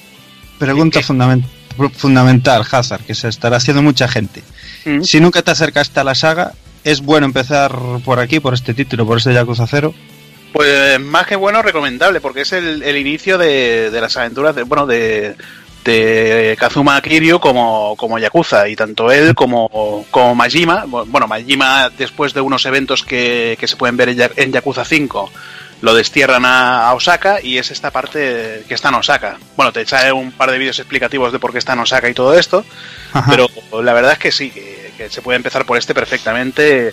Además Vale. tiene el sistema de combate más pulido, tiene, tiene un, ya digo, un montón de cosas. O sea, argumentalmente te quiero decir, no, no desencaja nada. No, no, no, sea argumentalmente no, no, no, no, no desencaja nada. Bueno, pues cojonudo. ¿Y el Kiwami tiene. ¿La fecha la tenemos o todavía no? No hay nada. Me dijeron en verano, pero no Verano, sé, sí. no sé para que Sí, sí, dijeron que cada seis meses saldría uno. de puta madre. Porque yo quiero, yo también quiero pillar con el Zero, Kiwami y todo lo que van sacando y, y hacérmelo toda la colección. La verdad, también Ya ves si sacan el, el 2 Kiwami porque el 2 es el, el mejor de la saga, digamos. El más bruto de historia y, y todo. No te va a faltar ninguno, creo lo vas a tener todos en japonés y lo que saquen aquí. Bueno, en japonés ya los tengo todos, todos menos de Play 3. Venga, pues dejamos aquí Yakuza y vamos a terminar ya las novedades con, con Tales of Berseria, que tengo aquí a, a estos tres aquí, a Takokun, a Evil y a Dani dándole caña, no sé quién quién empieza, no sé. Hombre, da- dáselo al hombre Tails, tío. Esto tiene que ser para el taco, tío. Sí, Ahí, ahí. Taco Tail, coño. Tacotail. Venga, pues vamos allá. Eh, vaya por delante una vez más eso que llevo que unas una horitas mierda, jugadas sí. solo. Ya lo sabemos. No. Es una mierda, sí. Llevo 8 o 9 horitas jugadas, así que no puedo hacer una valoración global. Pero lo que sí es cierto es que de momento se nota que es uno de los grandes Tales. Se, merienda a todos los que hemos visto en esta pasada generación. Y para mí, quizá Graces no, todavía, no lo sé. Habrá que ver cómo avanza. De momento, al menos en historia sí, ¿eh? por cómo se plantea y todo. Pero bueno, la verdad es que nos han traído un juego muy, muy cuidado. eh, todavía tirando del motor gráfico pestosillo ya, todo hay que decirlo. Pero que bueno, que lo han, lo han Mejor que el Cestiria, ¿eh? Sí, bueno, no, no era muy difícil eso, pero, pero que bueno, al menos lo, lo están disimulando, dándole efectos bonitos, haciendo escenarios chulos y están ah, disimulando un poco ese, ese petardeo del, del motor. Aún así hay que decir que a nivel jugable funciona fantástico, se mueve estupendamente.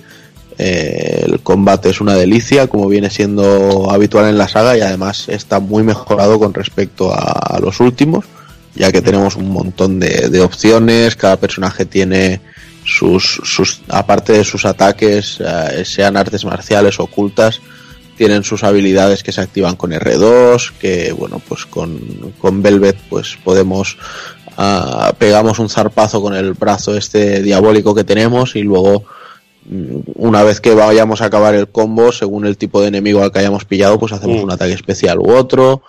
Con eh, Aizen hacemos una especie de bola de energía desde el aire. Eh, eh, Rokuro se pone a- en, en posición defensiva y hace un counter, etcétera, etcétera. Entonces, Que esto son cosillas es- que que bueno, lo han, lo han simplificado un poco, ¿no? Con el sistema de almas, que se ve más, más claro, ¿no? Que tenemos sí. unas almas y cuando tenemos tres podemos, bueno, cuando tenemos tres podemos activar lo que es la- el arte de, de rotura, que en este caso es lo que has dicho, la garra de la garra de Velvet, que en cada personaje tiene uno, que es lo, eh, bueno, el- lo que dijéramos, el personaje samurai tiene lo de los counters, que también funciona funciona de la hostia. A mí me ha encantado lo, lo de poder robar almas a los enemigos, que también cuando te dejan a ti con dos almas solo, no puedes hacer Está prácticamente bastante- nada. Sí, no, no. Y de hecho. De hecho eh, implementaron de puta madre el sistema de, de esquivas, eh, así al estilo parring, entre comillas. Si te escapas en el último momento, eh, justo. Le, le- le robas un alma, entonces te das ya la posibilidad de, con- de hacer, de crear un contra, un contraataque con, con, con arte mística en este caso. O sea, la verdad es que está genial implementado el sistema de combate, la fluidez con la que puedes también cambiar de personajes en, Sí, en, El en tiempo cambio de real. personaje, sí, eso mola, tío. Está, está de la leche, porque es eso, es lo que está comentando Takokun. O sea, cada personaje está increíblemente diferenciado del resto, o sea, pero muy diferenciado incluso en la manera de controlarlo y en la manera de jugar, que, que te tienes que memorizar incluso em, con qué enemigos va mejor cada personaje según sus artes, si son eh, marciales o místicas y demás, ¿no? Y la, la- la Bueno. verdad es que está de la leche. Que hay tres tipos de artes en sí, están las marciales, están la, bueno, las oscuras, la de los Malax y la de los y lo de los Daemons. O sea Sí. que está muy bien. A mí me la verdad que se lo han currado mucho, pero a mí lo que me tiene enamorado del juego también es es lo que es la historia en sí y los personajes. Me tiene pero enamorado vivo. Ay, ay. Porque a mí historia de, ven- historia de venganza con Velvet me parece suprema. Ya simplemente esa motivación ya, ya me gusta más que, que el anterior Tales of Cestiria o que el, el Silia 2 que era el, el de Te pago la hipoteca o el Silia Sí. 1. Una, una pregunta que quiero haceros. ¿Hay Hayogis eh, mezclados, o sea, que se cruzan entre Sí, personajes? Combinado. Sí. Sí, combinados. Sí, No sí. sé, ¿no? Ah, vale, ok. Ujú. O sea, te, te digo que sí que lo sé porque he visto algo, pero no porque yo ya los tenga, ¿eh? Ok, ok. Porque aún no, yo, o sea, de hecho los Hyogis, los, los Mystic Artes, te los dan a las 8 o 9 horas de juego. O sea, yo Sí. llevo poquito con ellos. Y otro A dudita que través de- tenía eh, a, a nivel, porque esto lo sufrimos en Play 3 muchísimo. De Popping, nada, ¿no? Va bien. Pues la cosa Sí, no, hay un poquito. Hay un Sí, poquito. Sí, ¿Hay pero un no. en- sí, pero no, no tiene nada que ver con, con los niveles que habíamos visto. Esto, De o sea, en, en los Shilia, que te, el muñeco no se movía y dices, pero si no hay nada, y de repente aparecía un carruaje ahí. Sí. Esto- Era, era terrible aquello, sí. O un, o un no- enemigo no que tocaba mucho los cojones, ir purulando y de repente chocaba y, hostia, un enemigo aquí de repente, ¿sabes? Y aparecían de la nada. Aquí está muchísimo mejor resuelto. Una cosa que me ha molado mucho, no sé si os ha pasado a vosotros, es lo de los encuentros, bueno, que te puedes encontrar a varios enemigos, pasa lo típico, que si se juntan dos enemigos aparece una aura negra y es un combate más difícil, Sí. y dentro de ese combate estás, estás dando caña y te aparece un enemigo más bestia, cuando Sí. te los cargas a todos, Sí, y te sí. van dando más bonus y todo eso, eso está de la hostia. A mí me ha pasado que en combates de estos normales eh, eh, también veremos que hay unos enemigos que están marcados en rojo, que son, que son bueno, como una especie de cacerías Sí. los especiales y estos especiales, este tipo de enemigos, al derrotarlos nos dan unas habilidades especiales que se nos quedan fijas para el combate. Es muy Sí. interesante ganarlos y bueno, eh, te hace que, que quieras ganarlos por, para conseguir esta, estas Esta habilidad. habilidades. A mí la verdad Sí. que, que me ha molado mucho. Una vez me pilló desprevenido en un, en un templo, un combate de estos que me salieron enemigos combinados, una combinada de tres y me pusieron las pilas. Sí, sí, Porque sí, sí. comentaba comentaba Dime, dime. yo ahora que dices eso me acuerdo Evil tío comentaba yo con, con Takokun el, el otro día que el nivel de dificultad del juego quizás haya bajado es un muy pelín bajo. Sí, Sí, es muy eh, bajo. Justo. Yo, por ejemplo, también me lo estoy haciendo en, en difícil y, y no me supone mucha terquedad en los combates. O sea, de hecho, pues fíjate, yo debo llevar unas treinta y pico horas de juego y palmé una vez solo. O sea, solo morí una vez y porque se me puso muy terco el tema, me pasó esto de juntárseme varios enemigos de aura negra y, y despreocuparme un poco de curarme, me, me, me enloquecí con el rollo de atacar y ponerme a hacer tal y, y palmé una vez solo y la verdad es que no, no me supone un reto en muchas ocasiones, ¿no? Y, ya bueno, veremos qué tal al avanzar. También, también lo que sí he leído es que llega un momento que, el, que la dificultad se ajusta. Es como Claro, que al principio vale, te da un poco de cancha y luego se, se ajusta, pero bueno, que que aprendas ver. bien el sistema de combate. Bueno, Sí y que- dime, dime, di. No, iba pa- por dejar ya un poco el combate. Otro punto a favor que tiene este Tales es que el- todo el sistema de equipamiento, de habilidades y demás Hmm. lo han simplificado mucho porque en Cestiria no había ni Dios que entendiera una puta mierda con los equipamientos y ahora pues lo han hecho de una forma más, eh, más sencilla, de, de ir aprendiendo pues eh, lo que está innato en las piezas de equipo a base de llevarlas equipadas durante combates, pues lo vas aprendiendo y entonces ya se queda fijo para tu personaje. Luego tenemos exploraciones en barco para, para ir Mm. consiguiendo eh, recetas, eh, tesoros, etcétera, etcétera, que lo pondremos ahí de segundo plano y tendremos una tripulación especial para, para hacerlas. Eh, no sé, creo que, que está muy bien realmente todo, que, que Sí. se nota el cambio de, de productor en la serie, que a Hideo Baba ha salido. Eh, hacía falta quizá un, un soplo de aire fresco dentro de lo que es repetir la misma fórmula, porque realmente siempre repiten su, su misma fórmula, pero bueno, habrá que ver. Y sobre todo, de momento es muy atrayente el, el tema de la historia de, de Velvet, está muy bien narrada, muy bien llevada hasta lo que yo he visto. Los personajes eh, tienen mucha química entre sí, muchísima personalidad cada uno de ellos. Entonces es, no sé, de mo- Es que es, es brutal. es uno de esos juegos que hace que llegas a casa y dices, hostia, me apetece realmente sentarme y dedicarle una hora. Totalmente. Cuando realmente, cuando realmente ese día llegarías a casa y te tirarías a ver un capítulo de Netflix de algo porque no te apetece Tal cual, tal a jugar a nada y gastar un poco de, de energía mental. Pues Yo sí. es que, bueno, hasta las conversaciones que van saliendo durante el juego, te digo que son de más calidad que otros Tales, porque me he reído y luego el personaje de Magilo, que tiene un Ay, humor ay. muy ácido y es muy, Muy cabrón. Sí, es brutal, tío, es brutal y te, y te lía algunas, tío, que te partes el culo. Hay un momento, hay un momento que les pillan ahí en la ciudad y les piden los papeles como la Guardia Civil, Sí, tío, que yo con, con la paloma. Cu, cu. Con la paloma, tío, la otra de mira, digo, te voy a cortar el cuello, más o Sí, menos. sí. Muy, muy genial. Y La- luego hay otro, otro momento también de machos entre, entre el samurái y Aizen, tío, el, se- el, el que diríamos el segador, tío, que es brutal, Sí. tío, también. Que se ponen a beber uno Sí, whisky este y el otro saque, este se intercambian la bebida, es genialísimo. Yo hasta donde hasta donde llevo mola mucho justo eso que estás comentando, o sea, el, el cómo empiezan a interactuar todos los personajes entre sí, porque bueno, a quien vaya a disfrutar del juego ya verá que se junta un grupo de lo más variopinto, un grupo que según te narran en la historia, o sea, Sí. jamás casarían entre ellos por, de losers, por su tío, un grupo de condición. losers ahí, total. Y, y que cada uno es eh, de su padre y de su madre según la condición y de que eh, estarían destinados a llevarse mal, ¿no? Eh, por, Sí. por- de por sí. Y sin embargo empiezan a, a cuajar y está todo aderezado con tono de humor. O sea, es tal cual. O sea, empiezan a, a las relaciones a, mm, a mezclarse entre ellas eh, a base de humor. Y, y es que es como si fuera el guion del mejor anime. Y incluso las secuencias estas que, que no tienen que ver, digamos, con la historia principal, que son opcionales si quieres te las ves o no, son de muchísima, muchísima calidad en cuanto a eso, una mini tira cómica, si, si te lo quieres plantear así, y no hace que pases de ellas. O sea, en realidad aportan un carácter a los personajes y a la personalidad que les han implementado, pero de la leche, de la leche. Y haces que, que o ames a unos o odies a otros. Y, y eso es lo que hace que, como dice ahora Taco Kun, eh, pues eh, te incite ¿no? a decir, nah, hoy llego a casa y me voy a tirar a ver, pues a lo mejor un capítulo de algo. No, el capítulo de algo es echarle un vicio al, al porque me va a aportar la diversión de jugar y me va a aportar, en este caso, pues eso, un- una historia con un guion, con sus giros y demás, y muy, muy, muy trabajado. Pues venga, dejamos aquí Tales of Berseria y las novedades, o dejamos con unos minutillos musicales y, y volvemos para pasar un poquito de miedo en la mansión de Resident Evil 7.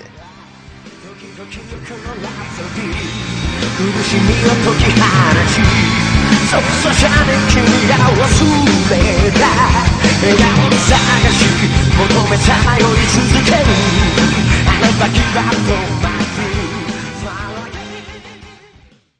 Y este mes, para los minutos musicales, tenemos Stain of Time, que sería lo que es el tema principal de Monson para Metal Gear Rising.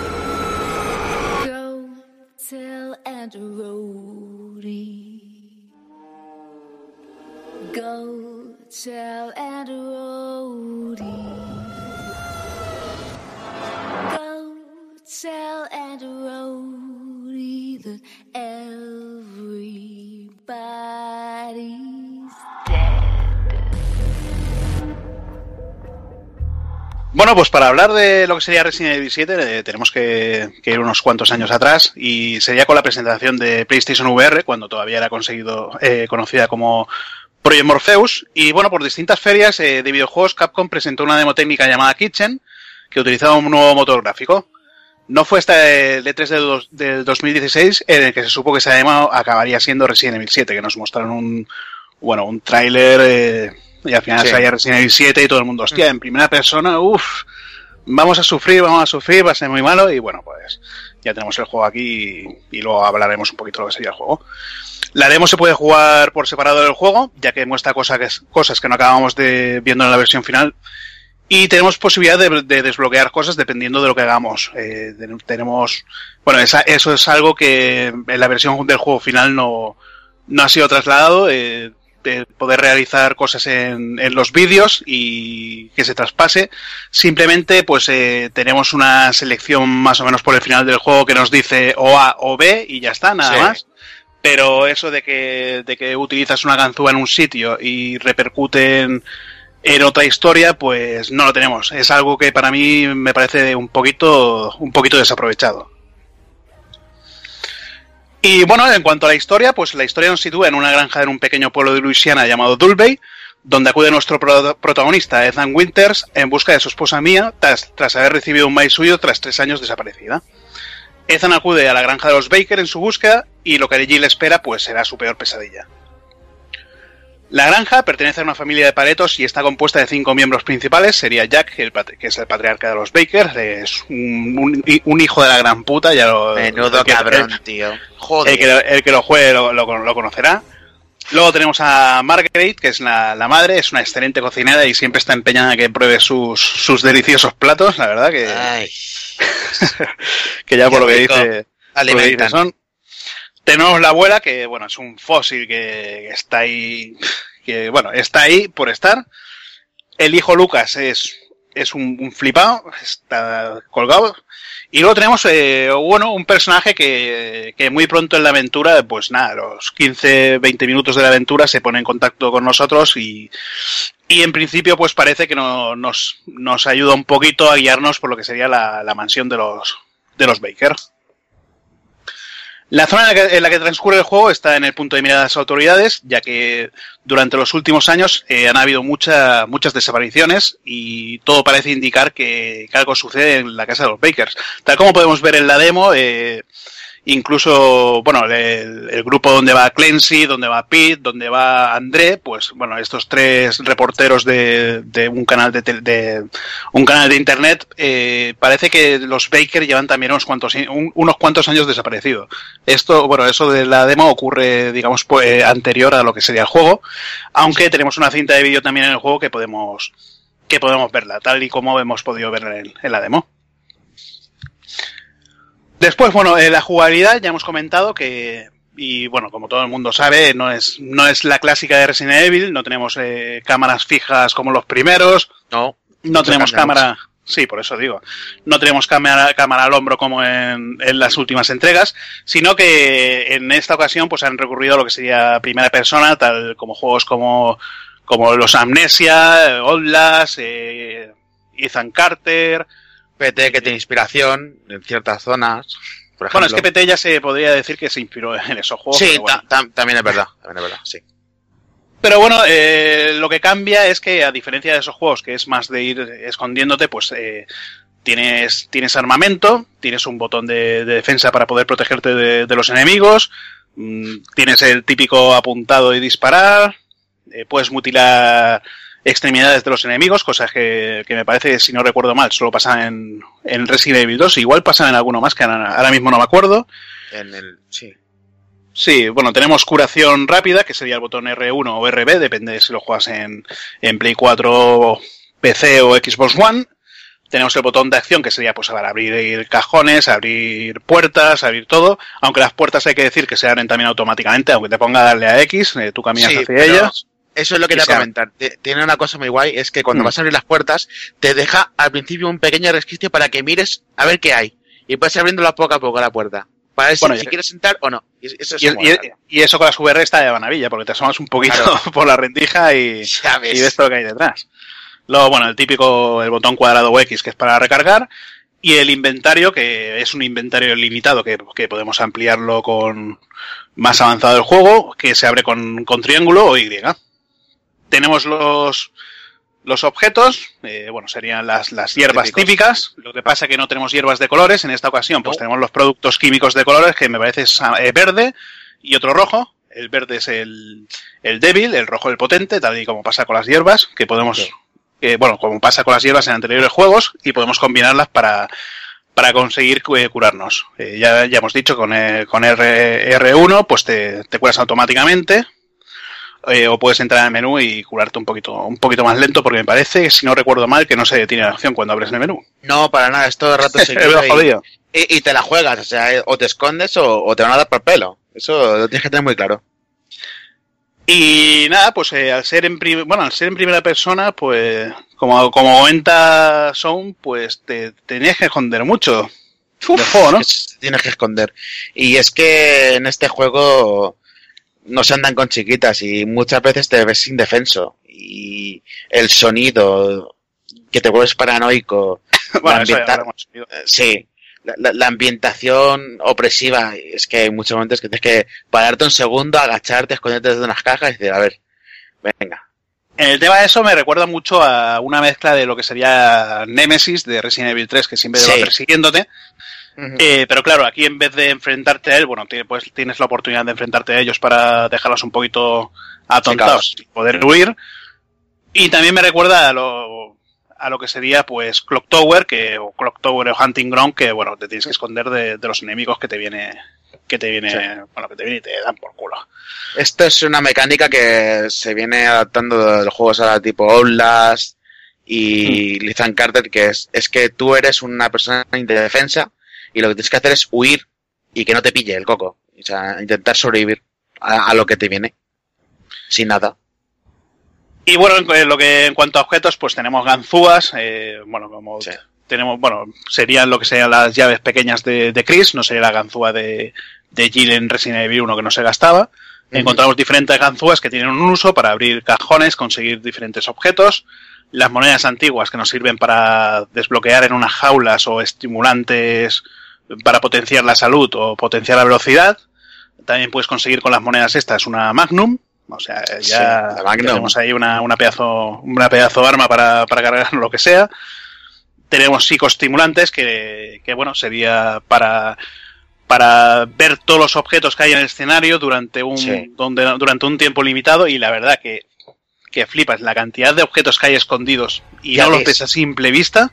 Es que cuando te lo tomas y dices, está vacío el, el escenario, de repente un montón de puntitos de ahí objetos y dices, joder, qué bien ocultos están. Y luego, bueno, también tenemos el muñequito este típico que se pone en en el coche que te mueve la cabeza, que es Mr. Nowhere. Es un muñequito con, con un casco de, de fútbol americano. Y me parece que hay unos 20... 21. No, no sé para... O 21, 21. No, no, no me acuerdo para qué, para qué era. Era para desbloquear algún secreto, pero... Es para desbloquear un secretillo. Esto es como lo que metieron en Metal Gear 3, que es la rana gecko, que al dispararlas todas en el juego te daban el mejor camuflaje de invisibilidad. Pues aquí es algo parecido, pero con otra recompensa que te dan al final del juego. Luego, bueno, durante el transcurso de la aventura iremos consiguiendo distintas armas. Primero empezamos sin ninguna durante, bueno, durante un buen tramo del juego. Sí. Y mm, la verdad que muy pronto conseguimos lo que sería un cuchillo que en principio, pues bueno, pues poca, poca cosa haces con él, haces algo, pero... Pero, bueno, Pero ya es útil. te- Sí, es útil y también te sirve para hablar, pues, pues, para abrir eh, o para romper cajas que no puedes romper en un principio o para, o para abrir ciertas, ciertos elementos con el cuchillo. Sí. Luego, bueno, igual que en las primeras entregas de la saga, también tenemos estancias que están cerradas y requieren llaves. Y tal y como vamos avanzando, vamos consiguiendo, pues vamos consiguiendo piezas de puzzle para, para abrir una puerta, que necesitamos diferentes, o conseguimos pues la- las llaves de la araña, bueno, de la- del escorpión, la llave de la serpiente, la llave del cuervo, Sí, sí. y son pues bueno, son llaves para, para acceder a diferentes estancias y que en, que en un principio, bueno, están cerradas. Y que la verdad lo veo muy, muy limitado porque se, las llaves se basan en eso, en abrir una, una puerta Mm. y conseguir el objeto que hay dentro y poco más. Y, y ya Se podrían- están. Sí, se podrían haber esforzado un poquito más y haberlo hecho pues para, para poder para poder abrir zonas más amplias eh, y la verdad que, que en ese en ese caso, mira, no sé, está- hubiera estado bien que, que te hubieran hecho volver a la primera a la, a la primera zona para abrir varias zonas varias zonas de la, de la mansión, pero solo es para abrir dos, dos mierdas de puerta que, Sí. que lo haces Pero- lo haces en nada. Luego lo que comentaremos que nos ha parecido bien el diseño de nivel, aunque esto sí que es verdad que las llaves estaban un poco desaprovechadas, pero luego el Mm. diseño está bastante bien. Y nada, pues también tenemos, eh, como hemos comentado con las ganzúas, pues eh, los cajones y pequeños baúles en los que tenemos eh, objetos pues bastante potentes en lo que es de sanación o de, Mm. o de ataque. Sobre todo cuando vas mal de armas, pues... Sí. es- Pues aparte de, de utilizar una ganzúa también va bien, como hemos comentado, los psicoestimulantes. Sí, sí. Bueno, diseño de nivel, ¿qué, qué te parece? Pues yo decir que el diseño de nivel me parece muy bien y, y interconectado, hay que decir. Tanto en los niveles interior como en exterior eh, tienes que recurrir a veces a pasillos o a las llaves, excepto las de los animales, que es verdad que simplemente te limitan a, a una estancia cerrada para conseguir un objeto.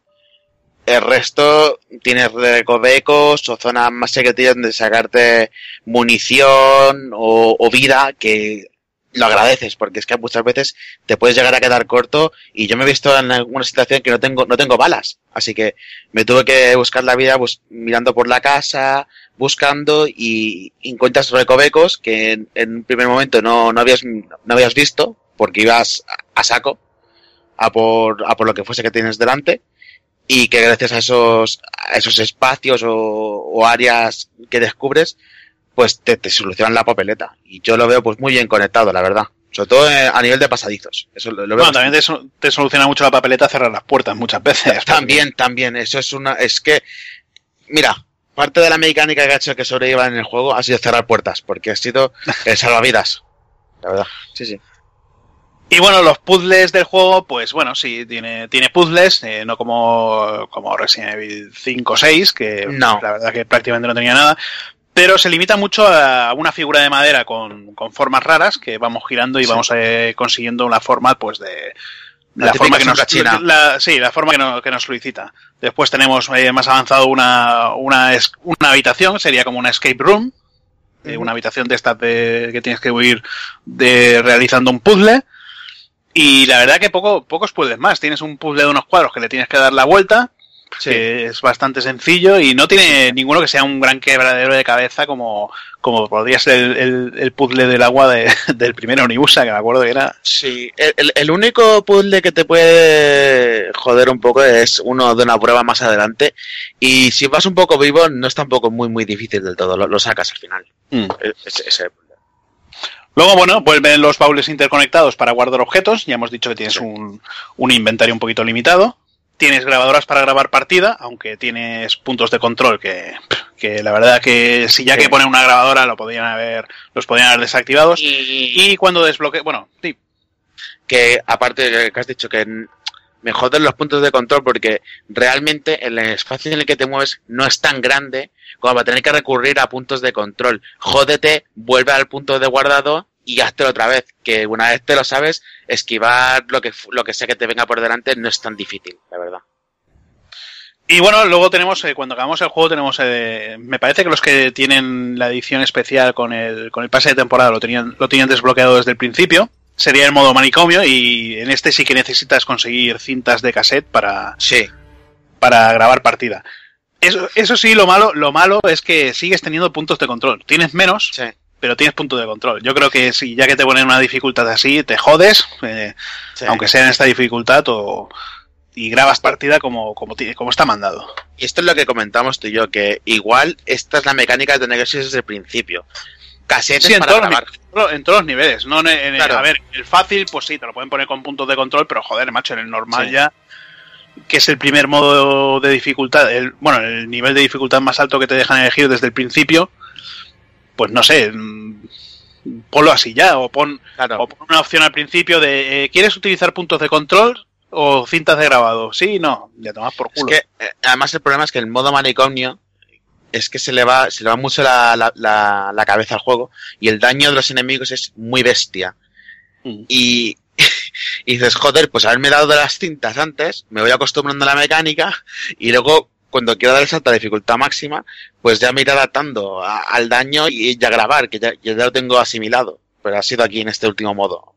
Que bueno. No, sí, está bien.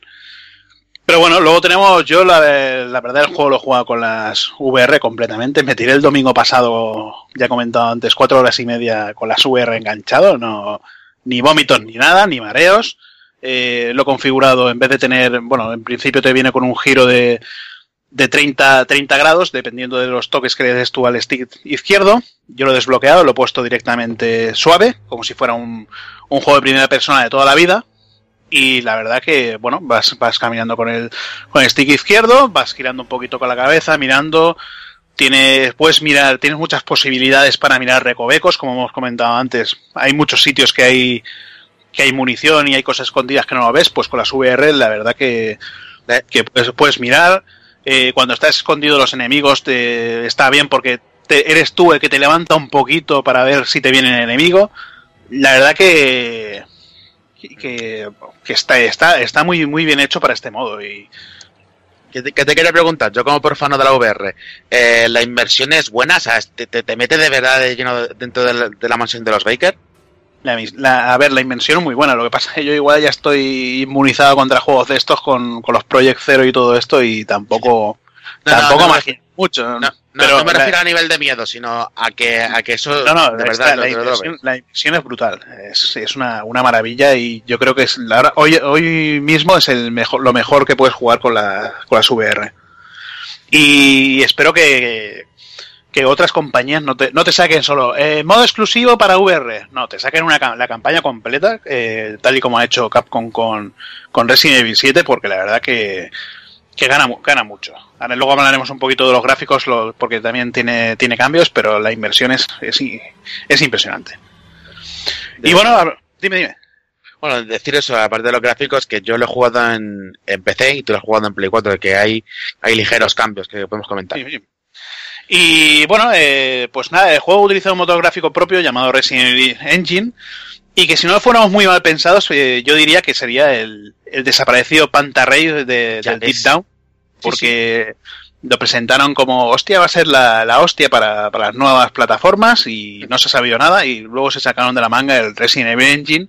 Ya sabemos que los anteriores eh, Resident Evil eran con el MT Framework, me parece que era sus diferentes versiones y era un motor gráfico que, que dio buen resultado. Y ahora, pues bueno, te- tenemos el Resident Evil Engine. Y eh, yo creo que de momento es para lo único que lo han usado, porque están usando el Unreal Engine para eh, cosas como Street Fighter, Marvel vs. Capcom 4 y, Sí.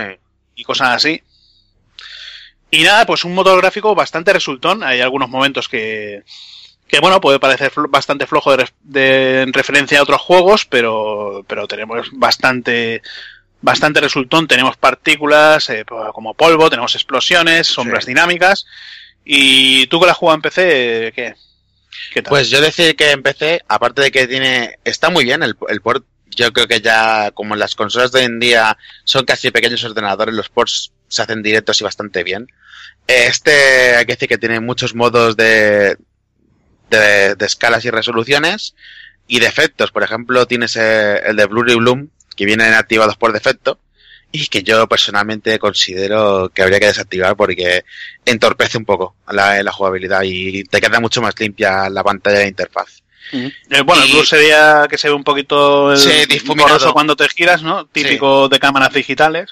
Sí, y el ¿Y el bloom, es el, el desenfoque de fondo. Ah, bueno. De- sí, bueno, y- eso sería la profundidad de campo. Sí, decir que te viene con, con diferentes, con variantes de profundidad de campo, así que eso está muy bien para que quiera tocar. Y decir que mi, al menos en mi PC, que no va corto, en máxima no lo, no lo mueve bien del todo el juego. Te pega las caras, así que lo tienen que jugar en alta, que se ve increíble el juego ya de por sí. Y aún por estas a veces he tenido bajones a, a 30 y pico frames muy puntuales, tampoco es gran cosa, pero en general muy robusto y funciona muy bien la verdad el juego. Y bueno, ya que comentaba el juego con las VR, pues eh, ya he dicho que la inversión es cojonuda. eh, la verdad es que es como si estuvieses allí de, en unas apacibles vacaciones en casa de Baker. Joder. Esta, la- esta familia es muy, muy simpática, está como una puta cabra. Y hay que decir que el juego pues, pierde bastante lo que sería en calidad de las, de las texturas. Eh, se puede notar bastante en lo que sería el, el suelo en, en zonas grandes, eh, sobre todo en las plantas. Vemos que las plantas no se mueven cuando pasas por encima de ellas. Eh, también decir que, que, bueno, no. En vez de mostrar todo, todo lo que es el cuerpo del personaje, si tú, tú en el juego normal eh, miras para abajo, ves el cuerpo del personaje, ves los pies, ves todo esto, solo ver lo que serían los brazos volando de- Sí. del codo para abajo. Y es lo que, lo que me jode mucho de, de las VR, tío, que no, que no aprovechen esto. En la demo de Kitchen, de, tú, tú, tú mirabas y te veías el, el cuerpo como si tú estuvieras sentado ahí atado en la silla. Aquí parece que, que bueno, eso, eso lo han quitado, lo han quitado pues eh, para, para algunas cosas, para abrir cajones lo han, lo han quitado, para abrir algunas chapas también lo han quitado, para accionar algunas palancas lo han quitado. Lo único que lo han mantenido la- las manos del protagonista es para cuando abres alguna alguna alguna puerta, bueno, las, para cuando abres las puertas sí que te- sí que te salen las manos, algo que bueno, y aparte Sí. claro, está al menos también te sale cuando cuando utilizas un arma, porque te llegas ahí el, el arma volando, macho, y se mete en el las VR por el culo Capcom, la verdad. Ya, ya te digo, tío. Sí, sí. Y nada, sonido, bueno, di. Me gustaría comentar una curiosidad y es que en ningún momento le vemos la cara al protagonista. Eso es algo que, que nos deja, y digo, hostia, eh, lo he comentado contigo. ¿Tú no has visto la cara del protagonista? No, en ningún momento. Y es que es verdad, no le ves nunca la cara a tu, a tu protagonista. No dos si la- Bueno, en, el- todo el juego controlas tres personajes. Bueno, uno, Sí. uno de ellos más avanzado. Y de los únicos que no ven las caras es de, de Eth- Ethan, que es el protagonista, y de Clancy, que es el, el cámara que podemos ver en el vídeo de la, de la demo. No le ves la, la cara. Eh, claro, hoy en día piensas, hostia, eh, Chris Redfield, hostia, el tío este, Chris Redfield, Leon, eh, Leon, sabes la cara que tienen, sabes la, la personalidad que tienes, pero es que, joder, Ethan, no sabes nada, tío. No sabes nada. No te explica ni, ni, ni, ni su historia. Te explica que, te explica que va aquí a buscar a Mia. eh, bueno, lo atrapan los Baker. Y sabes poco, poco más. Y eso, eso sí que lo comentamos luego, lo de las relaciones con lo, lo anterior. Bueno, lo, lo que tuviera, si quieres hablar ahora. Pues que es que básicamente en este Resident Evil, no sé si se han querido pasar un poco de, de querer diferenciar del resto, y es que no encuentras en ningún momento del juego referencias a otros Resident Evil o, o una conexión directa, no, no la ves en ningún momento. Sí, pero es que lo que tienes, lo que tienes que tener muy claro, conexión hay. Y, Sí, sí, eso joder, sí, hay, eh, hay conexión, desde luego. El, el título original del juego es Biohazard. eh, mientras, mientras en el juego haya un peligro biológico, que es de lo que trata, yo Sí, creo que, se puede, que, que puede estar englobado dentro de, de lo que sería la saga. Del mundo, del Ah, mundo. Claro, de, de lo que sería el mundo. Sabes que hay una amenaza biológica y sabes que habrá. Que, que tiene que haber alguna, alguna relación. Poco a poco, pues vas desvelando todo, todo el misterio por la historia, porque la historia, la verdad, bastante currada, bastante bien. Sí. Eh, no sé. Y el sonido, pues bueno, tenemos un, un doblaje en castellano bastante, bastante bueno. Tenemos voces de, pues por ejemplo, eh, Ethan tiene la voz de Glenn de, de Walking Dead. Eh, Mia tiene la voz de, de Lori, que sería la, la mujer de Rick, de, también de, de la, de la serie. Lo que me chirría un poco es que la voz de tanto de Mia como de Zoe las, tienen un registro un registro muy parecido y la verdad que la- las confundo las confundo mucho cuando hablan. Sí, yo- me, me, me ocurrió igual que, que las confundía bastante las voces. Pero Mm. bueno, es todo, al final es todo acostumbrarse y, y te vas dando cuenta. Y luego, pues nada, destacar el sonido ambiente del juego, en el que más de una ocasión me parece que son. Joder, yo decir que le he jugado con un- unos auriculares con salida de sonido 7.1 y es que cada crujido, cada goteo, cada paso, yo lo, lo, lo, lo sentía lo vivía y me, me acojonaba. Es que se me ponían los pelos de punta. eh, Más de un, al principio sobre todo, es que estaba acojonadísimo con el juego. Y, Vamos, no apto para cardíaco, me parece a mí, ¿no? No, apto para cardíacos, desde luego. Y apto para los que quieran una buena experiencia, unos buenos auriculares con, con salida 7.1. Bueno, es que es muy recomendable usar o, o auriculares 7.1 o usar un, un equipo de estos Sí, bueno, no- envolvente es bueno. envolvente bueno porque la verdad que, que vas por la casa con ese silencio y escuchar un ruido de, de algún enemigo que te viene por algún lado es bastante bastante esencial. Yo lo juego con las VR con auriculares, no son 7.1, pero, No, pero funciona. pero ayuda bastante. Sí. Y no sé, como opinión final, ¿qué tal? Yo la opinión final es que eh, me ha encantado el conjunto del juego. La experiencia vivida ha sido increíble. He sentido miedo, he sentido rabia. Decir, voy a matarte. he sufrido también una cabronada muchas veces. Y que por mí, yo sé que hay muchos fans que no lo consideran un Resident Evil y están algo. Pero por mí, por mi parte, por lo que se está viendo hoy en día en juegos de horror, pueden seguir con esta fórmula y con este desarrollo de juego, la verdad, porque me ha encantado y creo que, que te mete de verdad en, en el miedo que, que fue la primera parte o los que pillamos ese juego de pequeños y me trajo muy buenos recuerdos, la verdad. Yo lo tengo en muy buena estima y muy alto en mi, en mi escala de Resident Evil. Bueno, yo la verdad que lo he disfrutado bastante, sí que, sí que es cierto, al final, al final lo que es el conjunto de, de todas las construcciones, todas las casas y todo lo que, todo lo que te vas encontrando, lo, lo piensas y dices, hostia, pero si son solo cuatro, cuatro mierdas de habitaciones que te recorres Sí. una y otra vez buscando objetos, son- es, es nada, es un espacio prácticamente mi- limitado, mínimo. Sí. Pero no sé, el perderte por ahí por la casa, eh, hostia, he conseguido este objeto, lo puedo utilizar aquí atrás, hace que, que nada, que vuelva a ser un como un Resident Evil clásico, un clásico, un Biohazard. Y quizás el punto negativo de todo sea los DLC que han sacado una semana después, que con por 9,99 euros, mm, me parece, es que en vez de desbloquear modos de juegos, te, lo, te los venden. Sí, Son, claro sí. son, mo- son modos de juego muy buenos, la verdad. Todo hay que decirlo. Tienes unas cintas, eh, un banet, eh, bueno, que han destripadas o, o que, que no se pueden mostrar o cualquier tontería así. Tienes un modo de juego en, ese- en el que es sobrevivir en un sótano, que te van apareciendo todo el rato enemigos. eh, tienes unas, unas máquinas que te van generando chatarra. Con la chatarra puedes fabricar armas, puedes fabricar trampas, que está bastante entretenido. Luego tienes eh, un modo que, que Margaret, la madre de, de- la familia, tiene a Clancy atado en una cama y es una, una sola habitación. Tú tienes que ir buscando pistas, buscando, buscando objetos para poder escapar de la, de la habitación. La verdad es una, una pasada, muy, muy bien hecho, con la, sobre todo con las VR. Y luego tenemos el modo, un modo muy bruto, que es el Ethan Must Die, eh, Ethan, Ethan debe, debe morir, que vas armado con un cuchillo, ya al primer, al la primera habitación ya te salen tres enemigos de los, tres enemigos, dos enemigos normales y uno de los brutos, vas con el cuchillito y bueno, pues vas, va- va- te vas encontrando cajas que las vas reventando y pues objetos random, o te pueden dar una hierba, o te pueden dar una recortada, o te pueden dar una, un lanzallamas. Claro, Joder. es un poquito, un poquito suerte, factor suerte de encontrarte un buen objeto en las dos primeras cajas.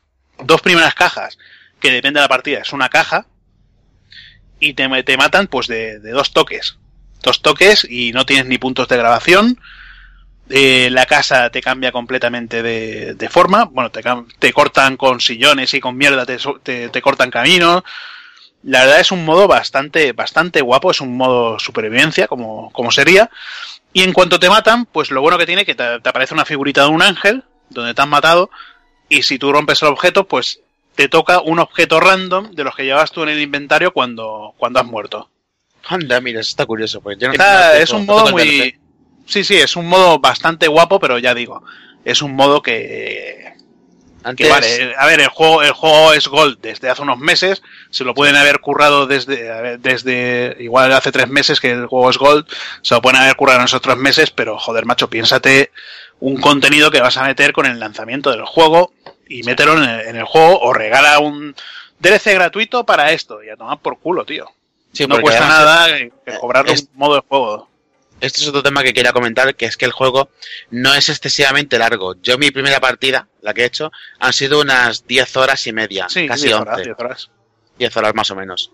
Así que podrían haberlo cargado un poquito más de contenido. Pero, Pero bueno, bueno, yo que- creo que creo que la experiencia, al menos personalmente, la experiencia vivida ha valido mucho la pena, desde luego. Yo la verdad he recomendado para todos los fans de la saga. eh, Bueno, a mí me ha gustado, me han gustado todos, algunos más que, que otros, otros menos. Pero sinceramente se coloca en la cuarta posición, detrás de primero Resident Evil, Re- eh, Resident Evil 2, después Resident Evil Remake, después Code Verónica, después vendría este. Muy bien.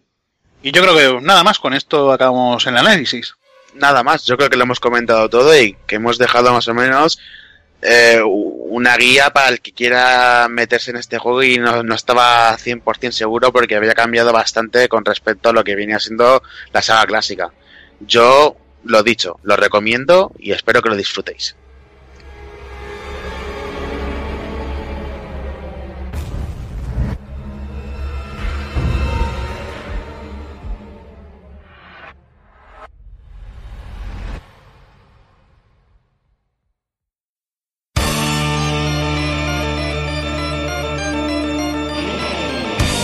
Y recuerda, si no te mola ser un calamar y quieres estar bien informado, pásate por el blog pulpofrito.com. También puedes seguirnos en Twitter y Facebook.